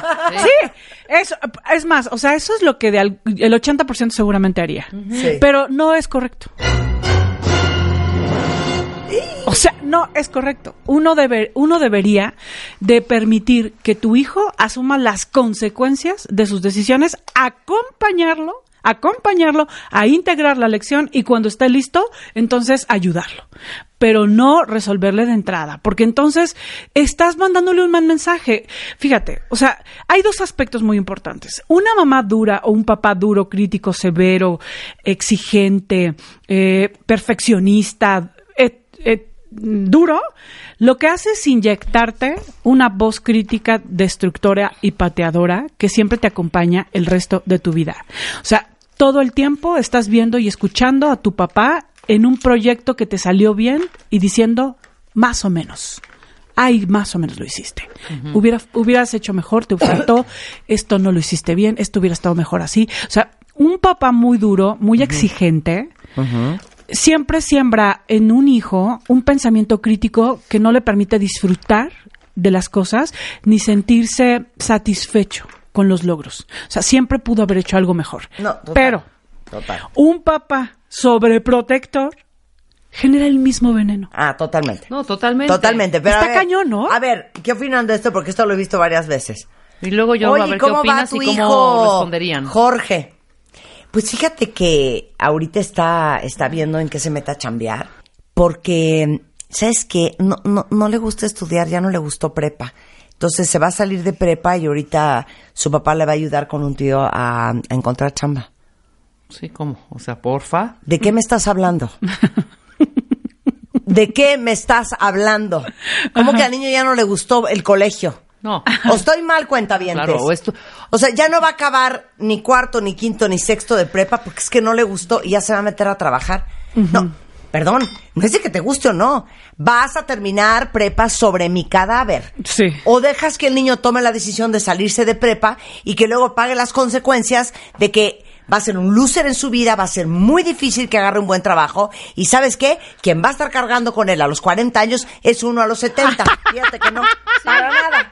Para nada. Manteniéndolo nada. toda la vida, claro, No, por a ver, supuesto. Te lo juro, hija. Sí, a ver, A ver, ese es uno de los debáteme, móviles. Ese es uno de los móviles del sobreprotector. Sí. Pensar que al final tú vas a cargar con ese ser porque porque no apuestas a su fuerza.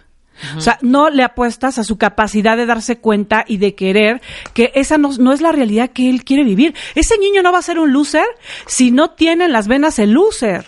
O sea, y si tú ves en él su fuerza, nunca va a ser un loser. Bueno, es que ya va de con prepa, ya sin que prepa, salirse con de la universidad prepa, ya sin te, ya te trae una tendencia ahí de... Mira, yo no soy quiero. carrera trunca. Yo sí le dije a mis papás en tercero de, de la carrera, en tercer semestre de la carrera, no, ya no voy a acabar diseño gráfico, me voy a hacer radio.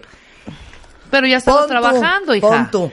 Exacto. Pero no terminar ni prepa. No, Sí, a ver, hija, no tampoco. A no ver, se te voy a poner un ejemplo. A ver, este la ejemplo... Tampoco idea no quieras es- estirar la liga, Namarra. Te voy a poner este ejemplo y de este ejemplo... Los niños tienen que ir al colegio, Y de este ejemplo, sí. a ver qué haría cada quien. A ver. Y este creo que es la oda, la oda de la sobreprotección. A ver. Yo hace mucho di clases en una universidad, ¿ok?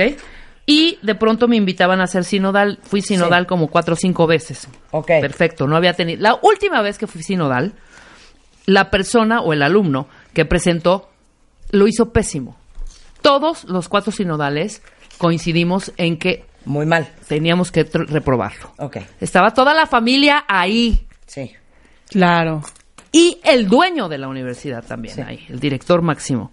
En una reunión, porque teníamos que pensar y dar el veredicto, Sí. dijimos, coincidimos los cinco y dijimos, No pasa. no pasa. Y el director dijo, a ver, espérenme un segundo. Llamó al papá, tienen una conversación de 10 minutos, regresa el director y nos dice, hay que pasarlo.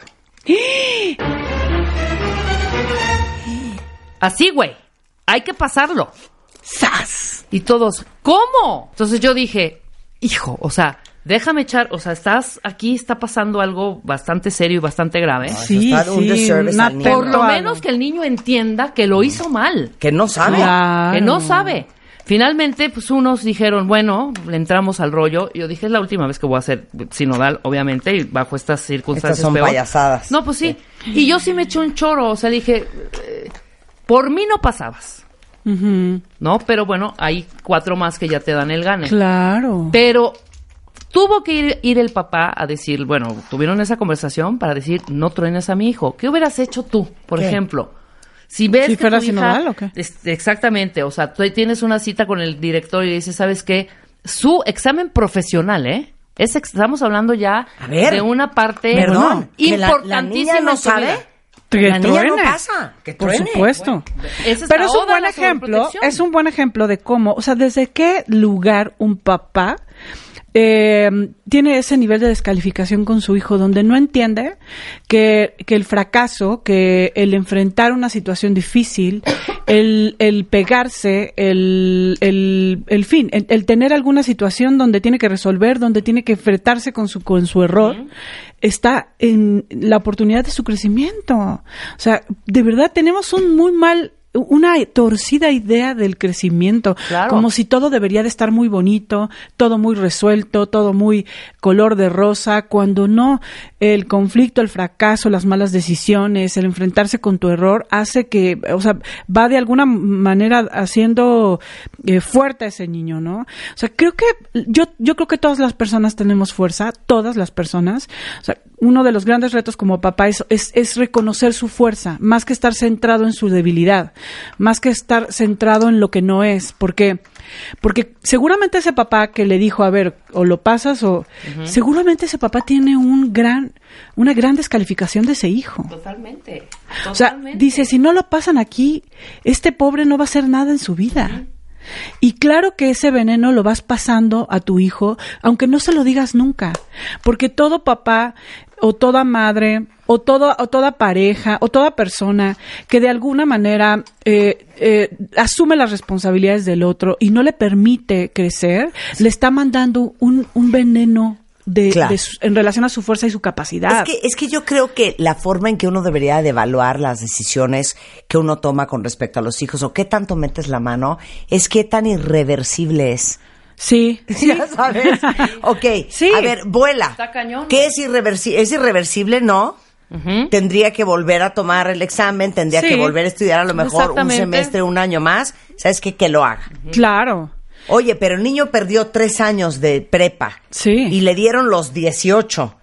Y a los 23 va a querer terminar esos tres años de prepa. No, está Me cañón. Sí. parece gravísimo. Pero, ¿Sabes y qué? y también del, termina prepa. pero Claro. también del hijo, ¿sabes? Por ejemplo, yo le estaba platicando a mi paciente que su hijo lo metieron al bote porque quiso robarse un iPad porque toda la vida ha tenido todo. O sea, realmente hay personas que una que, que aventarse unos días, unos meses en la cárcel Claro. en relación a su temperamento es Sí, algo sí, que sí. necesitan. 100%. Pero hay alguien a lo mejor a quien lo va a tronar. O sea, tú tienes que observar si tu hijo aguanta la lección y, y- y de verdad no es una cuestión de abandono, es una cuestión de acompañamiento donde observas, observas, acompañas y cuando está listo, entonces lo cargas, o sea, lo, lo acompañas, le das la opción, pero, pero no estás ahí para quitarle eh, la posibilidad de que se pegue, que se caiga, ¿no? Claro. O sea, creo que eh, hay, la sobreprotección atrapa a los participantes, o sea, no les permite salir del juego y hay mucho enojo de por medio. Asegura que las personas no se puedan ir de tu lado, o sea, una persona sobreprotectora siempre tiene gente cosida a sus faldas que, que, que carga y que alucina. Corta los pies y las manos de los individuos, genera mucho enojo y hay un tipo de violencia en esta relación. ¿Cómo se da el crecimiento? Estás tú metido en esta realidad, tienes una pareja, tienes una madre, tienes, eres, el- eres cualquiera de estos dos roles. Una persona crece cuando se enfrenta a sus retos, ¿no? Cuando observas que puedes más de lo que pensabas. Qué delicioso es cuando la vida nos pone un reto enfrente y nos sorprende eh, resistiendo más de lo que de lo que pensábamos, resolviendo mejor de lo que creíamos, eh, teniendo más capacidad de darnos cuenta de lo que de lo que estábamos pensando. Esto nos los ha puesto las situaciones difíciles de la vida. Si tú, si tú eres una persona que ha vivido así, que se ha enfrentado a sus retos, que la vida le ha puesto las situaciones para crecer, para enfrentarse, para ser fuerte, dale la oportunidad a tus hijos de hacer eso, de darse cuenta de que son más de lo que a veces ellos piensan. Esto solamente se vive cuando les das espacio para que se caigan, para que se aprendan. Cuando desarrollas tus habilidades, así cuando, eh, cuando nosotros estamos ante retos y ante situaciones de la vida, tenemos que desarrollar la habilidad de elegir, de poner límites, de decir lo que queremos, de poner nuestra creatividad en juego. Esto solamente se vive cuando estás en el riesgo, cuando estás invitado a, a- a- a- a, pues a explorar nuevos caminos, no, no te quedas en tu área de confort. Cuando asumes más responsabilidades, cuando asumes más responsabilidades, creces. Y, y si tú no le permites a tu hijo, a tu pareja, a- a asumir esas responsabilidades, de alguna manera no va a tener esa oportunidad de crecimiento. Es, es un acto, yo diría que hasta perverso. Cuando sabes ser tú mismo y poner límites. Y esto no se da en una relación de sobreprotección. Nada de esto. Ni eres tú mismo, ni sabes poner límites, ni asumes responsabilidades, ni tienes cosas nuevas. O sea, todo es una situación donde ambos están atrapados. ¿Cómo salir de esta dinámica? Uno, no permitas que las experiencias que vives pasen sin que tú asumas una responsabilidad. De verdad, todas, todas, hasta las más las situaciones que, que pasan de pronto por tu vida y que ni siquiera eh, a lo mejor en algún momento te lo cuestionarías, dices, bueno, esta situación, este conflicto de trabajo, este problema con mi pareja, esta discusión con nuestra amiga, o sea, ¿qué me está diciendo de mí? ¿Qué puedo aprender? ¿Qué es lo que podría desarrollar? O sea, no permitas de verdad que las experiencias pasen sin que tú asumas una responsabilidad o aprendas una algo algo en relación a eso. Entiende algo, todas las cosas que te permiten, todas las cosas que te permites crean hábitos todo lo que hoy te estás permitiendo en tu vida, llámese evasión, victimismo, llámese, eh, eh, no sé, eh, asumir retos, hacer algo nuevo, eh, pedir perdón, tener una posición más creativa, o sea, todo lo que te permites crean hábitos de vida. Si tú te permites eh, asumir la responsabilidad de otro, eso puede crear un hábito de vida. Si tú te permites que el otro asuma tu responsabilidad, que descuente tu capacidad, que te sobreproteja, eso se convierte en un hábito y un día estás atrapado en ese hábito y ya no sabes cómo salir. Entonces, sé muy consciente de lo que te permites y no te permitas algo que vaya a construir en ti una personalidad que después te cueste un trabajo cambiar, porque cuántos de nosotros eh, tenemos ciertos hábitos que un día empezaron, continuaron, crecieron y hoy ya tienen vida propia. Claro. Y para quitártelos de encima, empieza a construir, si tú, por ejemplo, estás en una relación de pareja donde él siempre te ha mantenido, siempre te ha resuelto, o sea, y, y hoy quieres salir de esa realidad, empieza a construir tus pies. Ajá. Establece un trabajo. Fíjense, el dinero es poder, pero saber generarlo es libertad. O sea, si tú tienes la capacidad de ser autosuficiente económicamente y sabes generar tu dinero, eso se llama libertad. Y, y, eh, y es lo primero que tiene que aprender una persona eh, que quiere, que aspira a ser autosuficiente. Tiene que ser independiente económicamente, porque el dinero es un poder y tú nunca vas a poder eh, caminar con tus propios pies si dependes de que tu papá te, te pague la colegiatura, de que tu esposo te dé para mantener a tus hijos, desde, de que tu mamá te resuelva para el negocio, de que, o sea, el dinero es un elemento clave y hay que empezar a construir autosuficiencia, eh, observar que eres capaz de hacerlo y que tienes las fuerzas. Establece un respeto por ti. Tú eres tu prioridad. Date cuenta que la posición de, de, resolverle a todo mundo es completamente injusta contigo. Observa a las personas con su fuerza, aguas con este ego que cree que todo lo puede y más bien hazte cargo de tu vulnerabilidad. La persona sobreprotectora no sabe cómo lidiar con su vulnerabilidad y de alguna manera la anda proyectando en todos los que rescata. Piensa, piensa, siempre, si asumo la responsabilidad, le corto las alas al que está frente de mí, le corto las alas a mi hija, le corto las alas a mi hijo. En verdad, ¿tú quieres tener un hijo sin alas? No asuma su responsabilidad, ayúdalo a aprender sus lecciones, a enfrentarse, a caerse, a levantarse. Nadie está, nadie es feliz dependiendo de nadie. ¿eh? Y si tú estás del lado del sobreprotegido, empieza a construir una imagen distinta de ti mismo porque tienes un veneno que se llama autodescalificación. Y tienes que empezar a terminar con esa visión de ti mismo. Reconoce tu necesidad de soltar la responsabilidad. O sea, hay que asumir la responsabilidad y saberte fuerte. Observa lo doloroso que es para ti y no te persigas criticándote. Eso te tira al piso. La mejor manera de perpetuar tu dependencia es criticándote por ser dependiente.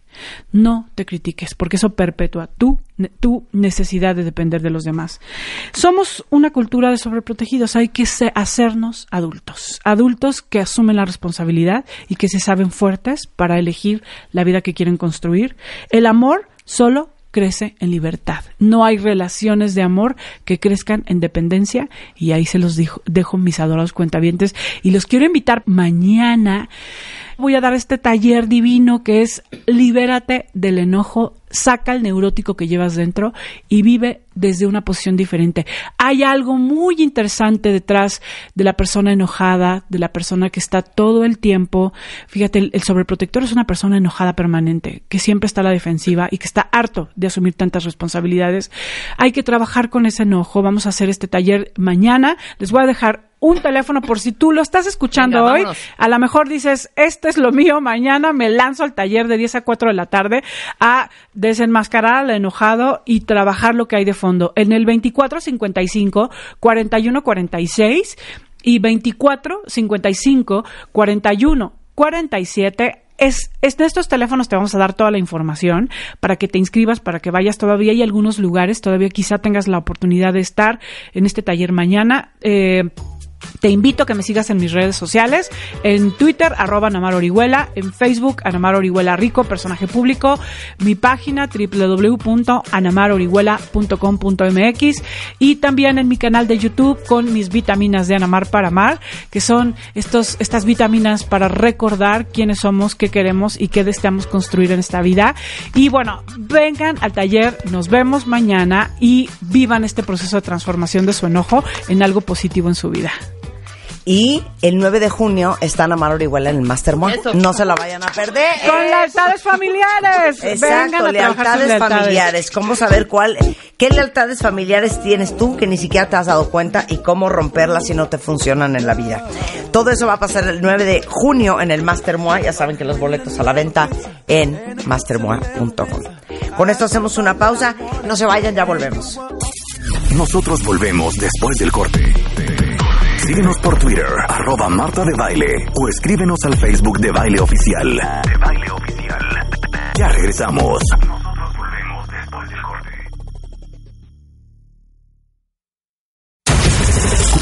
Escuchas a Marta de Baile por W Radio 96.9 FM y 900 AM. 12.04 de la tarde en W Radio. A ver, ¿quién de ustedes ha ligado digital? Así se pregunta, así Pues se sí. pregunta. Sí, ligar. Leonel. Castellanos, a.k.a. Liopi, nuestro pitch mexicano, nuestro experto en ligue. Presente. Hoy vamos a hablar de 10 señales digitales de que no le interesas. A ver, pero ¿quién ha ligado digital? Yo muchas veces. ¿Neta? sí. ¿Ana? No, yo no. Es que. Ana es una Pero se muchacha. Ana es una muchacha, mira, ella te viene del colegio Asunción. Muchacha sacra. Pero espera. Una muchacha conservadora, No, tradicional. Hay, que definir digital para que igual, eh, No, igual- a ver. No digital, es solo Tinder, ¿eh? No, no, no, no. Digital es Instagram, Twitter, Exacto. Snapchat, WhatsApp, sí. Facebook. No, WhatsApp, ¿cómo le También, Pues es digital. claro. Oye, me pasaron tu número, estás muy guapa. Exactamente. ¿Qué onda? Y de así hay muchísimas. Por, y muchísimos por WhatsApp. No, pues si, si así es el asunto, yo sí ligué digital. No, pero no es. Le mandé un mensajito a mi, a mi novio. No. Oye, Blind date por WhatsApp. Spider-Man y yo estábamos Ah, pues blind, sí, estaban- blind date por WhatsApp, por BlackBerry Messenger. Claro, eso y digital. fueron cinco días solamente en, en el Messenger. Antes de conocerse en persona. Antes de vernos físicamente. Entonces sí ligaste en Pues digital. claro, que claro que Claro, sí. claro, Sí. claro. Claro. Eres una millennial. Soy una ruquenial. ¡Qué Una cool! ruquenial. Claro. Yopi, A ver, Alan, ¿tú has ligado en digital? Sí. ¿Te han A ver. bateado en digital? Por supuesto. A ver, ¿cómo? O sea, mi actual pareja. No, dinos las plataformas. Híjole. Mi actual pareja Ajá. la conocí en Tinder. En Tinder. Ha sido la primera persona con la que he salido en Tinder y pues ya llevamos para cuatro meses. Oye, Órale, ya. sí se dio. Y, se- Ese- y ese está déjalo. funcionando. Y está funcionando. Ahora, ¿cómo, cómo te va- han bateado en digital? Resulta Pues ser- aplicando el ghosting, aplicando el, el te dejo en visto. Pues así. Ghosting. A ver, recuérdanos el ghosting. El ghosting, pues, es cuando ver muy prácticamente- actual, pero... Desaparece. Sí, claro, lo platicamos con Mario Guerra. Parece que se los tragó la tierra. Sí, sí, Exacto. sí, sí, sí. ¿Así? A ver, Leopi, ¿tú has ligado en digital? La chava más guapa que me he ligado en mi vida, así mi capilla sixtina, Ajá. así que yo quería tirar el ángel de la independencia y ponerme a mí, Ajá. me la ligué en Twitter. ¿En Twitter? Es modelo de Victoria's Secret. ¿Pero Cállate, cómo? Leopi. Me la ligué en ¿Cómo? Twitter. ¿Pero cómo es? Eh, pues yo, alguien me dio un... o sea, la gente te da likes a tus tweets y un día me puse a ver quién me había da- dado likes. Y vi la foto de la chava y dije, nah, este perfil tiene que ser falso, no tengo tanta suerte. Me metí a ver y pues parecía verídico, entonces le di follow back, la empecé a seguir. Y le puse gracias por el fav, ¿no? Gracias por la estrellita. Y me pone, ay, me encantan tus tweets, no sé qué. Y yo, ah, pues qué buena onda, bla, blue, blue. Y empezamos a chatear. Pero era demasiado guapa. Yo decía, tiene que ser fake, no puede, no puede ser. Claro. Eh, entonces le pedí su Facebook. Pues ya me metí a su Facebook e hice lo propio que hay que hacer para ver si un perfil de Facebook es real, que sus amigos eh, fueran hombres y mujeres, que hubiera Sí. gente con su apellido, que sus fotos tuvieran comentarios, que no todas sus fotos fueran de... Sí. de- Básicamente stalkeando. Sí, las toqué así a fondo Sí, porque sí, yo sí. pensaba, dije, no vaya a ser un negro bigotón, ¿no? En Cholula y ahí te encargo. Y entonces- Y este, total, ya eh, todo parecía verdad. Y pues yo empecé a hacer lo que hago digitalmente, ¿no? Eh, a hacerla reír, a, que, a hacer empatía. Y finalmente, como dos meses después, un día me dice, oye, voy a ir a México. ¿Por qué no, este, voy con mis amigos a cenar a, un bar? ¿Por qué no nos alcanzas? Y dije, bueno, pues es un lugar público, en el peor de los casos salgo corriendo, pues va, ¿no? Y ya, ¿no? Llegué y sí, literalmente era el monstruo de dos metros, eh, una cosa así de locos. No, bueno. Y, y fui- tuvimos una relación por una temporada y la conocí así. O sea, se anduvieron. Sí, claro. Sí salieron y Sí, todo. Todos sus que veres, digámoslo así. Porque aparte, Digámoslo así. un albur de ligar en redes sociales o en Tinder o Grindr, no sé, pues es que no sabes ni con quién te vas a topar. Yo no puedo creer que ustedes liguen en redes sociales. Se, se los juro, cuenta bien. Es que cada vez es más No, fácil. bueno, ya en Twitter, miles No, de bueno. ustedes me están confirmando sus ligas digitales. Bueno, teníamos una becaria, Marta, Ajá. que decía que ella entraba a Tinder para darse sus mantenimientos. Ah. Mira. eso sí ya. Pero es que hay dos tipos de mantenimiento. Mantenimiento al ego Ajá. o mantenimiento, mantenimiento. Mantenimiento, Ah, mantenimiento. qué, qué bien. Sí, Seguramente. cambio de aceite, sí, sí, sí. balanceo, Ojalatería. ojalatería. Órale. No, pues seguro sí, y así como ella, muchas. O sea, yo tengo amigas que han, espérame, yo tengo amigas, dos o tres, que una ya se casó.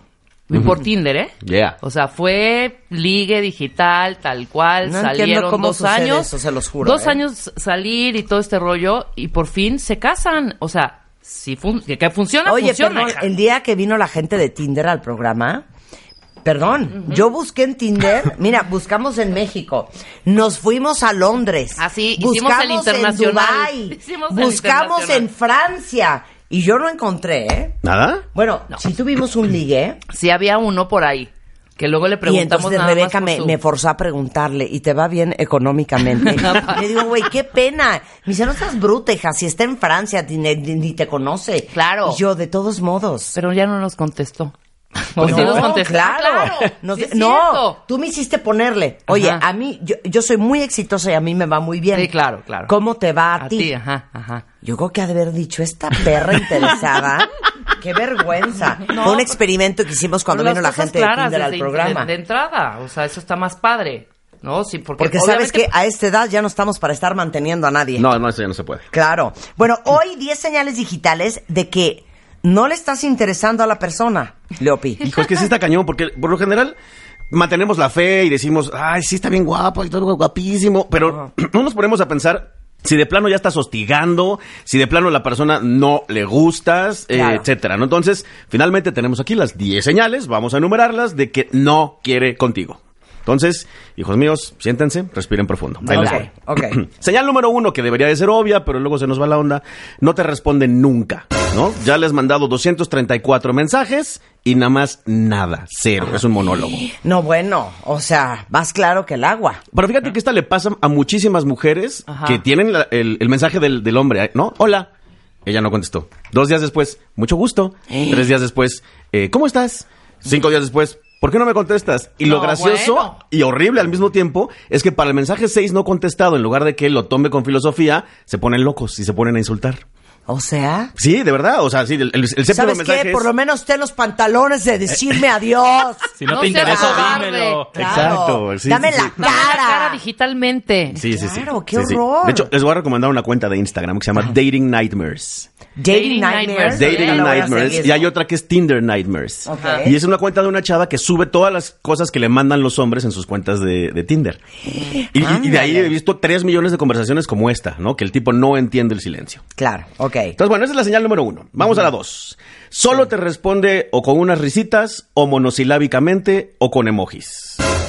Sí, bye, adiós. No, O sea, la carita sí, o sí. la manita, no, el pulgar para arriba. Ah, ese es el ¿Cómo peor. estás? Y, no, ¿y qué tal ja, ja?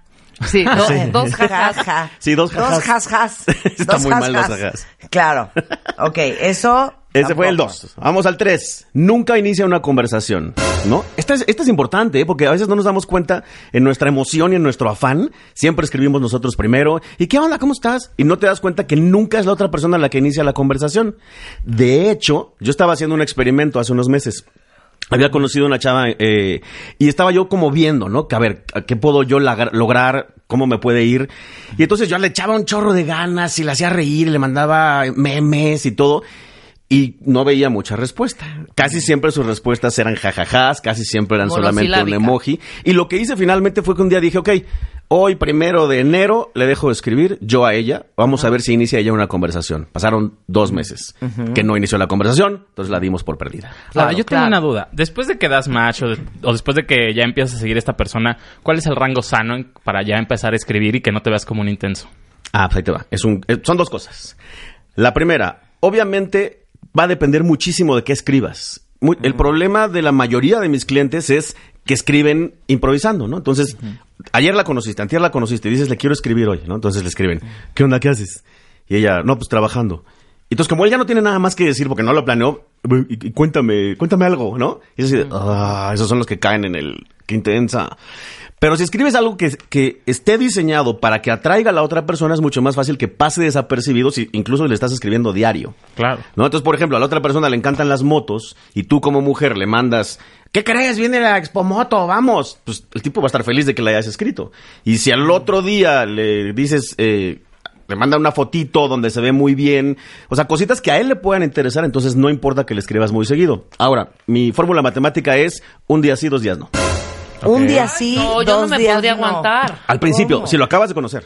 Por Sí. eso, si me gusta, un, do- un día sí, dos no. Un día sí, dos días no, si lo acabas de conocer. Decía un día sí, un día no. Es que después vas a pasar un día sí, un día no. Y si en ese inter de dos Claro. no conoce a alguien más. Bueno, podría conocer a alguien aunque la escribas todo el día. Ay, bueno, Ay, también, claro, ¿eh? o sea, sí. Ya estamos como muy hambreados. ¿Y qué tal, Sí, sí, sí. ¿qué tal si conoce a alguien? ¿Y no qué tal si en esas Sí. 24 horas se va una... ce- No, güey. Alan. Ahorita te damos un abrazo, Alan. Todo va a estar Desperate bien. people do desperate things. Oye, ¿y cuándo te das cuenta? Hambre de hombre.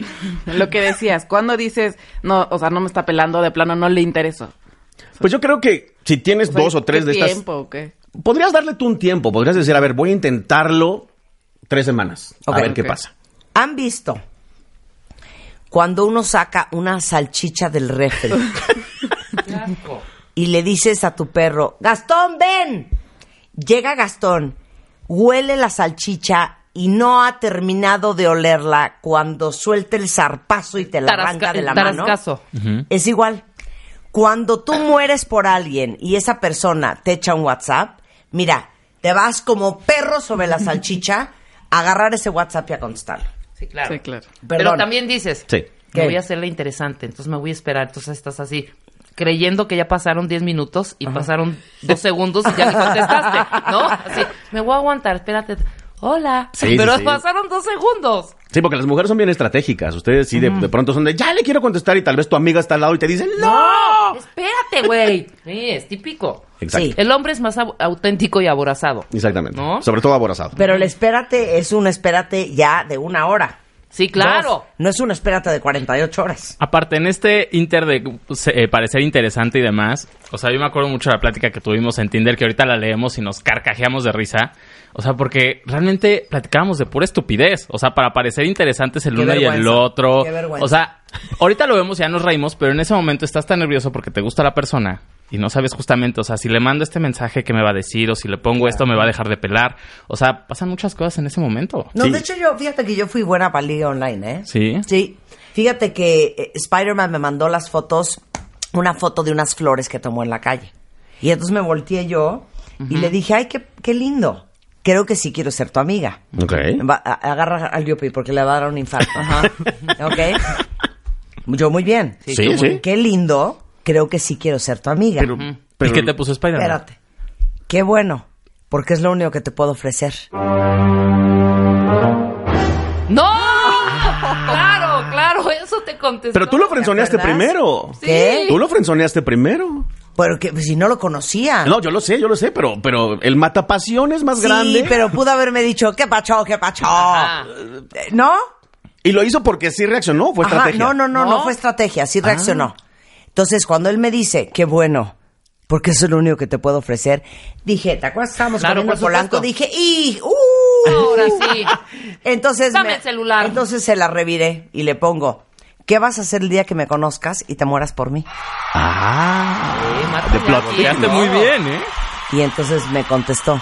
Eh, ah, Vamos por un té. Este, eh, eh, Mi me perro se comió la tarea. Me, me reservo el comentario. A la semana me estaba proponiendo matrimonio. Exacto, Y mira. llevamos ocho años casados. No sean payasos.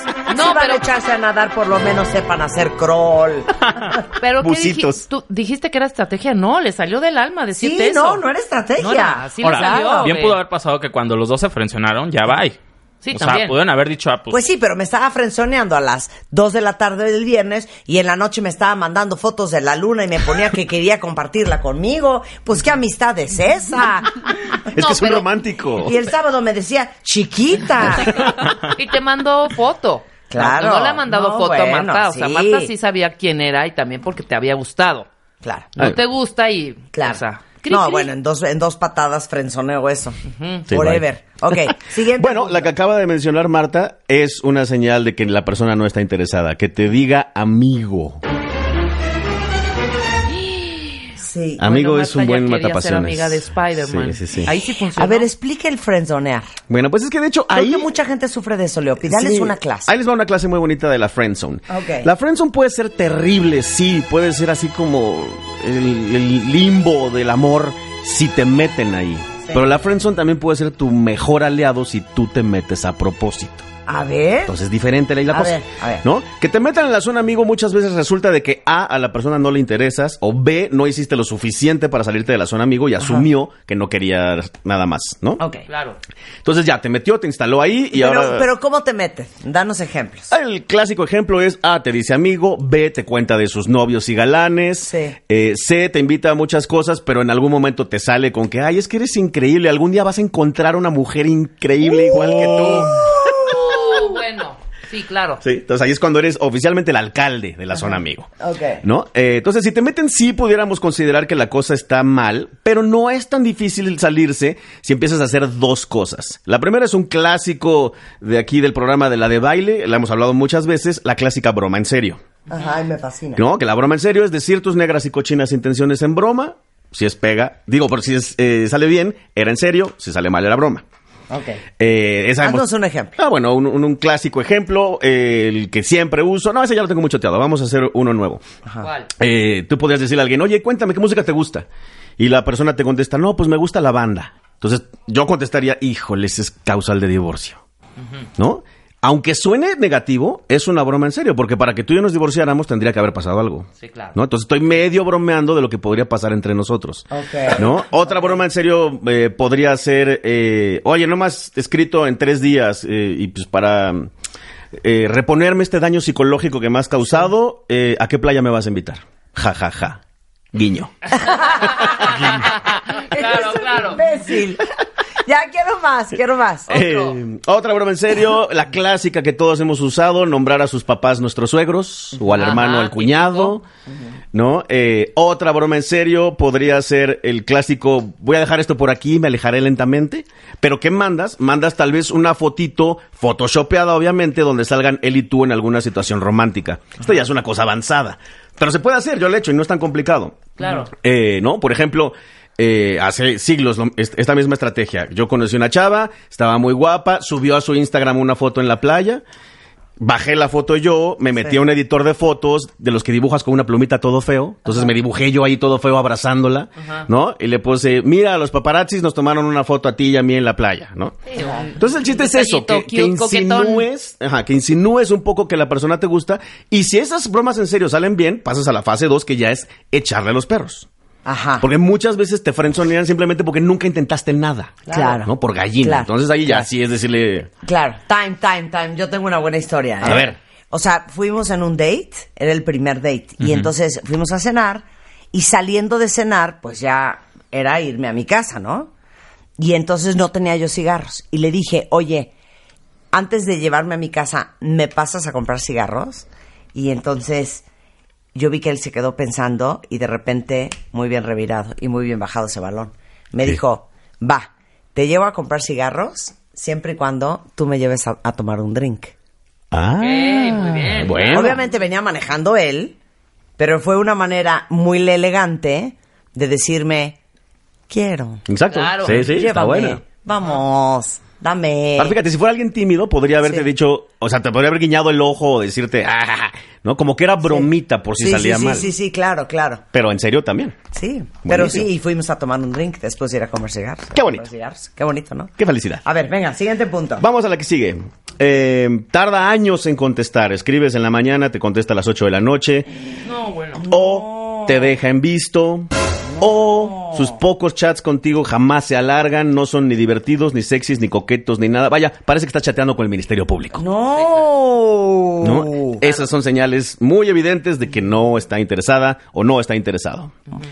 Vamos a la que sigue, que está así, híjole, esta está bien fea, pero bueno. ¿Pero qué no? Perdón, perdón, antes A de que pases al siguiente. Échale. No puedes tú recomendar ahorita, y neto, y como educación, si no quieres nada con nadie, para que ella no esté insistiendo o X, ¿Cómo porque muchas veces nos hacemos muchas telarañas de, no, ¿sabes qué? Es que ha de estar bien ocupado.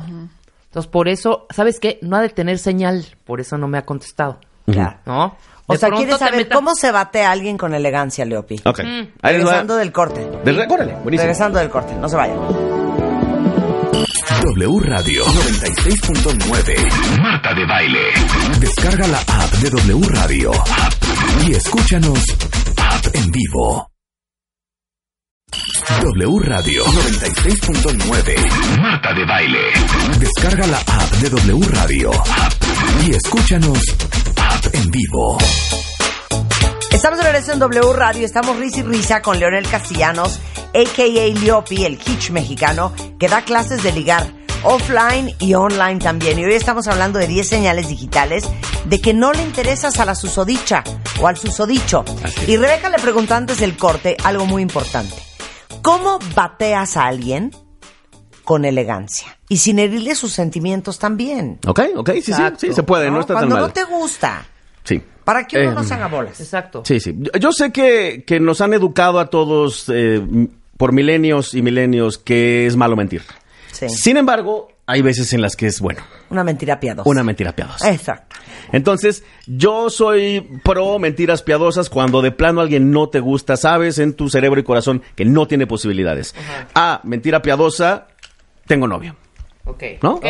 No, es tan Claro. sencillo como decir eso. Estoy saliendo con alguien, hijo. Estoy saliendo con alguien y parece que va en serio, ¿no? Claro. Por lo- la mayoría de los humanos lo van a tomar así como, bueno, pues está bien. Y por una razón importante, porque además, pongamos que la persona no te gusta nada, ¿no? Entonces, pues ni modo que le digas la neta, ¿no? O sea, se va a sentir mal, le vas a bajar la autoestima, No, se va a no, no, deprimir. caso. qué, qué mala onda. Entonces, pues mejor invéntate un novio, así de simple, ¿no? Claro. Otra mentira piadosa podría ser, eh, no, mi- mi- con mi último novio me fue como en feria, estoy vaca- de vacaciones de las relaciones hasta el 2027. Sí. ¿No? Me estoy ocupada completamente en mi carrera y la verdad es que ni tiempo tengo. Claro. Entonces, cositas así, mentiras piadosas, yo creo que es una buena idea, aunque el punto cuatro que hablamos hoy también muchas veces es una buena forma de hacerlo, que es empezar a decirle amigo. ¿No? Ajá, O sea, que te digan ya tres, cuatro, cinco veces amigo en una conversación es el mataerecciones más grande del mundo. Es lo que en mi libro es el. ¡Ay, ratón! Ándale. Así te digo ratón. O mi valió. niño ya valió gorro. Sí, o mi niño. Ay, mi niño, De- chiquito. depende de cada quien. ¿No? Pero yo digo que amigo es más fuerte. ok. Venga. Bueno, entonces ahora sí la seis, que es súper escabrosa. Agárrate. Ahí, ahí les- ahí les voy, Te va a. Señal de que no quiere contigo. No te acepta en redes sociales o te dice que no tiene. Uf, ay, no. eso es- ¿Quién va a creer eso, hombre? Bueno, No, es que no hay, ¿eh? hay, hay uno que otro. Bueno, habrá no que tengo. sí. Tu WhatsApp no tengo. Claro. tu WhatsApp no tengo, celular tampoco. Y eso que traes ahí, no, es mi calculadora. Ahora, yo voy a poner algo sobre la mesa. Ponlo. ¿No es a veces un poco más tóxico tener en redes sociales a tu pareja? Si ya es tu pareja, yo creo que es mala idea tenerlo en redes sociales. Sí, ¿verdad? Sí, yo también creo. Yo creo que es mala idea. Sí. Pero Yo si estás de sí. cacería o estás ligando, es una gran, gran herramienta tenerlo en redes sociales porque te da un chorro de información para ligue. Ok. ¿No? O sea, Claro. est- estoqueas y averiguas qué le gusta comer, qué películas le gusta, qué música le gusta, y eso lo puedes usar, obviamente, ¿no? No, a ver, si no O sea, te pero acepta tú- en redes sociales y estás ligoteando, lo primero que yo pensaría es, Secuestrador. esta persona no, es está seria. libre. Sí, no, sí. no está libre. Claro. ¿No? Sí. Y no quiere que su pareja que Conozca tiene todas una sus- amiguita Exacto. Una o, una o unas. Sí, una sí. o unas, exactamente. Eso es lo que pensaría yo. Pero no, yo no creo que, yo creo que si responsablemente manejas tus redes con tus amigos, con el grupo de trabajo, con tu, o sea, es un networking, hijo. Ah, claro. O sea, no es de, bueno, ya andamos, cierra tu Facebook, cierra tu Twitter, nada de Instagram. No, me parece a mí, además, invasivo eh, y que me pongas esos límites. Pues miren, este, eh, eh, Spider-Man y yo nos seguimos en, en Instagram. Este, Bueno, pero- él pero- me sigue en Twitter y en Facebook. Pero él la tiene privada. Spider-Man está privado y Spider-Man no tiene Facebook. No, sí, claro. Y bueno, yo me imagino que nos hemos ahorrado muchos. No, sí, claro. Claro, porque además nunca te pones a pensar en situaciones que podrían sonar tan piradas, pero que pueden ser reales, como la que voy a decir a continuación. Tienes en tu Facebook a tu jefe del trabajo. Y tu jefe del trabajo te tira a los perros. Hijo, mano. No. ¿Qué haces? ¿No? O sea, si te pone, ay, salió guapísima este Guadalupe en su foto. sí, este, a ver cuándo nos vamos a cenar. No, pues obviamente. Estuvo muy padre la fiesta de fin de año, Lupita. Exacto. Qué bonito vestido traía usted. Claro, obviamente, obviamente tu pareja te va a Qué querer bien asesinar. baila, qué bien baila. Bailaba Sí, bien claro, bonito. qué oso. qué Claro, oso. pero si ya estás en esa situación, entonces tal vez te conviene no tener al, al novio o al marido en esa red social. Sí, por, claro. por el bien de la relación. Porque para él va a ser difícil entender lo que para ustedes mujeres es el pan de cada día de estar toreando hombres. Claro. ¿No? Ustedes ya se la saben, ¿no? O sea, Claro. 10 hombres Es- al día es- te tiran los es la perros. discusión con Juan que él dice, es que no sé qué. Le digo, a ver, si tú tuvieras la habilidad para torear gente que tengo yo, adelante. Pero chiquito, no la tienes, no, la tienes. no, no. Somos expertas en torear. De andar el avión cañón. Claro, lo han hecho toda la Pero vida. además también, de lo que hablábamos hace un tiempo, no hay estas eh, expresiones ni a groseras ni abusivas, ¿eh? sí, de estar como acosando. O sea, no, ¿Eh? no nos hemos prestado, a, a mí no me ha tocado, pues, recientemente este acoso constante, como que hay respetito. Eh, ¿Sí me explicó? Y también, Marta, a ti te respetan muchísimo. A Sí. eso me refiero. No hay un rollo de sabrosa, o sea, no. No, cero. Para nada. O Pero ¿Qué por- onda? O, o, ¿Sabes? Pero por suerte, porque a la mayoría sí les pasa. No, sí, claro, claro, claro, claro. O Ok, sea, Sí, sí, sí. En el mundo del, piro, del piropo, hombre. Eh, siguiente punto. Si tus chats son todo verde. Yo sé, suena muy raro, pero ahí les va. A ver. Si lo piensas, en WhatsApp, tú eres verde y la otra persona es blanco. Si tus chats son todo verde, Claro, si hay más verde que blanco. si hay mucho más verde que blanco, O sea, le vas muy mal. Claro, es un buen termómetro. Claro. Sí, sí, sí. Muchas Bien, veces. Leopi. En serio, llegan mis clientes conmigo y ya me cuentan su telenovela. Les digo, ¿puedo ver tus chats? No, no hay problema. Y me dicen, no, no, los veo. Y es lo primero que me fijo, es sin leer, lo escroleo rápido. Y le digo, maestro, 70% verde, 30% blanco. Estás, intencia- estás intenseando y ella no está respondiendo. ¡Qué oso! ¿no? Entonces ya de ahí me pongo a analizar qué pasa en esas conversaciones, porque eso nos regresa un poco al, al punto donde dijimos que si la conversación no es graciosa, no es lúdica, no es sexy, no es coqueta, sino que todo es como si hablaras con tu primo, Sí, claro, pues es bye. otra señal de que vas muy mal. Ahora, pero entonces aquí, o sea, voy viendo, él me manda mensaje, le mando yo, no sé qué, o sea, vamos viendo ahí o en qué momento para lograr este equilibrio y no ver- verme tan intenso, por ejemplo. Es una combinación de dos cosas. Una es esa que acabas de mencionar, voy midiéndole cuánto me escribe él o ella y así respondo, más o menos en cantidad. Pero muchas veces esa cantidad de texto depende de qué tan, buen, tan bueno sea tu chat. Suena muy loco, pero literalmente una parte de mi curso es eso. Es, una parte del curso es cómo chatear de forma que sea impactante tu chat. ¿no? Claro. ¿no? ¿Qué le escribes? ¿Cuándo se lo escribes? ¿Cómo se lo escribes? Bueno, yo le digo a mis clientes a veces, no chatees en, en- en horario donde te estés peleando por atención contra su oficina, su mail, su jefe y la junta. claro, ¿no? claro. Averigua cuál es su hora libre, a esa hora le chateas y no le chateas un hola que hace. Le chateas algo que a la otra persona le mueva. Exacto. No gasten sus Nada balas. Órale, órale, órale, órale. ¿Y ¿Qué qué- haces? Órale, ¿qué es eso? Y Exactamente. de esos ¿Qué- mensajes... El que haces es horrible. Hasta ni ganas te dan de Sí, contestar. claro. ¿Qué haces? Y de estos mensajes ¿Qué en la- cada mañana de bonito día, no sé qué, si es válido diario o no. Ah, tocaste un tema buenísimo ahí. O sea, Alan, Si una eres cita personal Estoy tomando nota. Si ya andas. No, no pidas nada. Ahí les va. Esta es la regla, ¿eh? Si eres hombre, te conviene mandar que tengas un lindo día. Ok. ¿no? Y lo puedes hacer diario y no va a ser mal visto. Si eres mujer, no mandes que no. tengas un lindo día. Muy bien. No lo mandes. Aplausos No. No lo mandes porque ese mensaje a nosotros no nos causa nada. Nada. No nos mueve un pelo. Perdón, el hombre es cazador por naturaleza. Exactamente. Déjenlo cazar. Entonces, déjalo casar. Y si es que le vas a mandar algo, bueno, le mandas algo que le mueva algo, como siempre digo. Exacto. Entonces, el mensaje más potente para mandarle a un hombre, eh, eh, de una mujer hacia un hombre, es soñé contigo. Y el changuito que se tapa los ojos. ¿No? ¿No es muy aventado? Depende. Porque tú mandas un, ¿qué crees? Soñé contigo, changuito que se tapa los ojos. Entonces, él obviamente va a pensar en Ajá, algo sexual. claro. Entonces va a poner, claro. ¿qué soñaste? ¿Qué? Y le pones luego. Exactamente. sí, sí, Sí, sí, sí, sí. claro. ¿Sabes qué? ¿Sabes qué? Tienes razón, yo soy muy buena para ligue, fíjate. Sí, sí, sí, claro. Sí, yo soy buena para ligue. Claro. Y fíjate, en ese un- momento que... luego. Claro. Y en ese momento que tú le echas un luego te digo, ¿qué estás haciendo? Lo estás obligando a casar. Claro. Te estás Sí, poniendo enfrente. Le estás poniendo la carnita. La carnita enfrente y diciéndole, órale, mijo, póngase las Ajá. pilas. Bien. Así la Va. cosa. Tomen nota, cuentavientes. Está buenísimo. O sea, no hay nada más sexy que el cazador ah, claro. con sus botas, su rifle, caminando por la maleza, buscando atrás La un presa. venado, un mus, la presa. ¿Esos son unas antenas o es un árbol? ¿Es una rama o es un, es un caribú? O es un bisonte. Y buscar, y de repente escuchar, y matar. Qué horror. Metafóricamente, metafóricamente. Metafóricamente. Lanzarse, Ahora imagínense. lanzarse a la conquista. Ahora imagínense, un hombre buscando a su presa. Con escopeta en mano, literally. este, con su outfit. Y de repente llega y ve, ya sabes, esas, esas trampas horrendas que son de metal, que son como Ay, las de Con dientes. oso. unas quijadas, ¿no? Con dientes. Y ver ahí a la vieja ya encuerada, acostada, espera. ¡Hola, aquí estoy! Sí, no, no, sean así. Por lo menos escóndanse atrás de una. Algo. Sí, claro. Un arbusto, una hoja de parra, algo.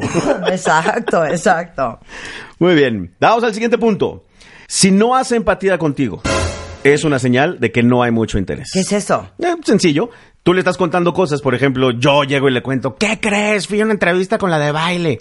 Ah, chido.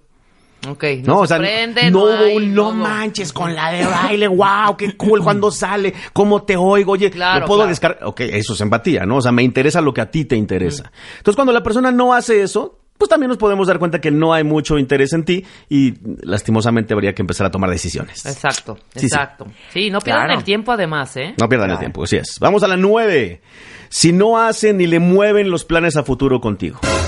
O sea, ¿cómo? Pues pongamos que no te invita nunca a nada y de plano tú sí la invitaste a algo y nunca puede o te dice sí, luego vemos o simplemente te da el avión y te ignora. O sea, los planes a futuro eh, por más pequeñitos que sean, si la otra persona no participa de ellos, lo más probable es que no esté Pero ¿qué interesada en ti. planes a futuro? Pues es que hay chiquitos y grandes, ¿no? Plan a futuro. Que yo me senté un día en un bar con un chavo A ver. que conocí ahí, eh, íbamos un grupo, pero me tocó él ahí al lado. Y a la media hora ya me estaba diciendo, oye gordita, tengo una comida mañana en el rancho de mis papás, vamos. Ya de gordita. No, no, ya no, de, no, ajá. no, no, no, Entonces, no, ¿qué, no. gorda? ¿Sí los, ¿Eh? O sea, oye, espérate.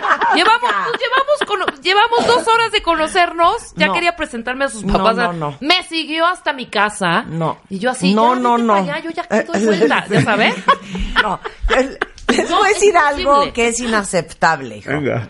¿Qué onda, Deberíamos gorda? hacer una lista de lo inaceptable en un date. Órale, hagámosla. ¿No? Decir palabras como... Eso.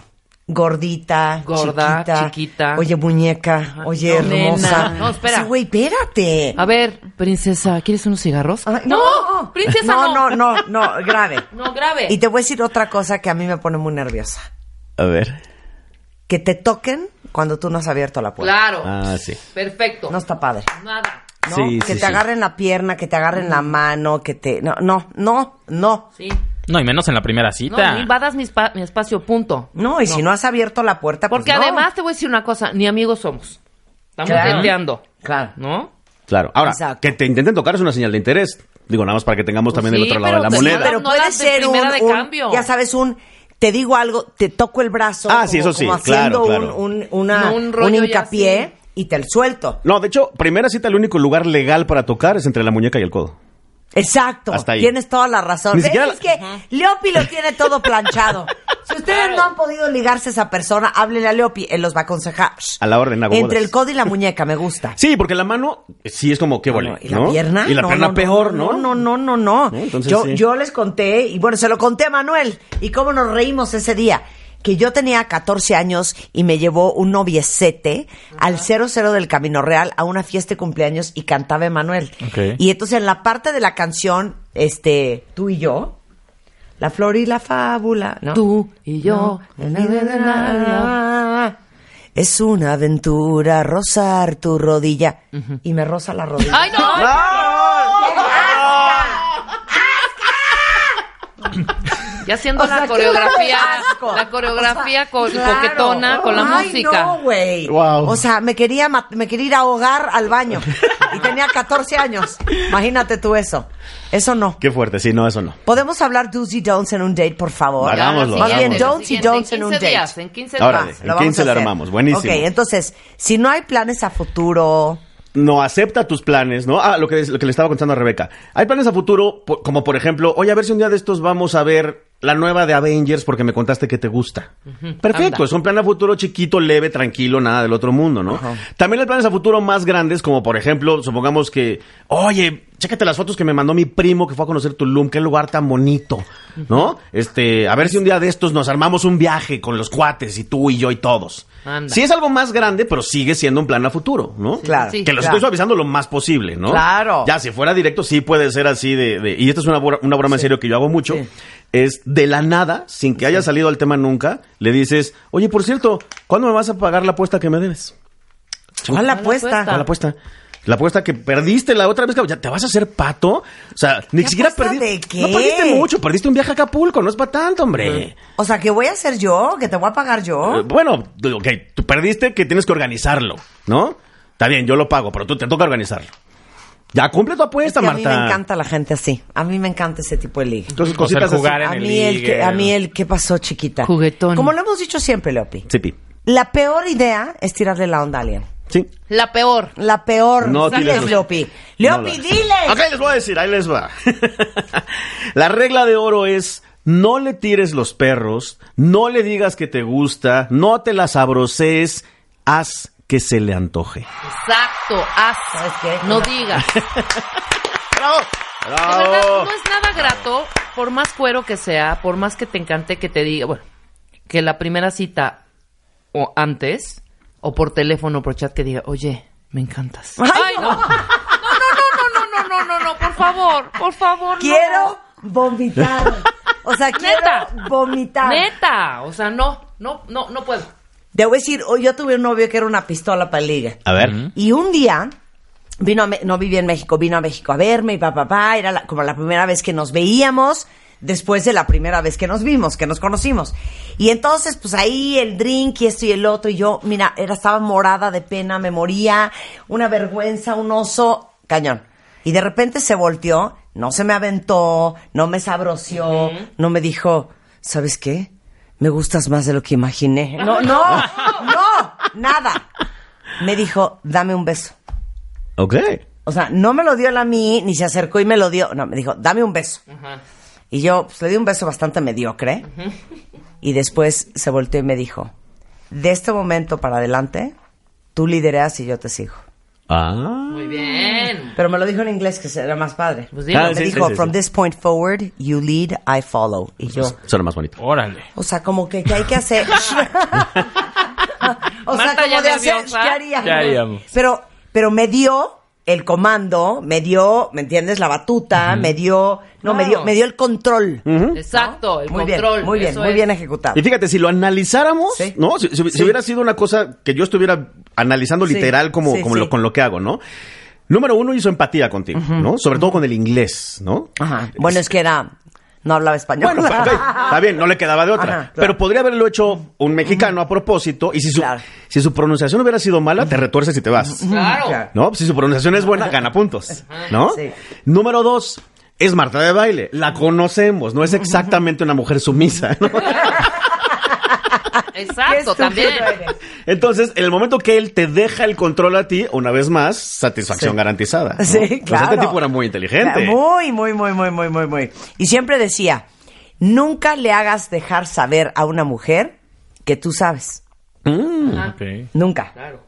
O sea, que ella crea que tú no sabes lo que sabes, que ella sabe, que quiere. claro. Ok, Totalmente, exacto. claro. ¿Ya? Se los vamos a traducir en la página de internet un día.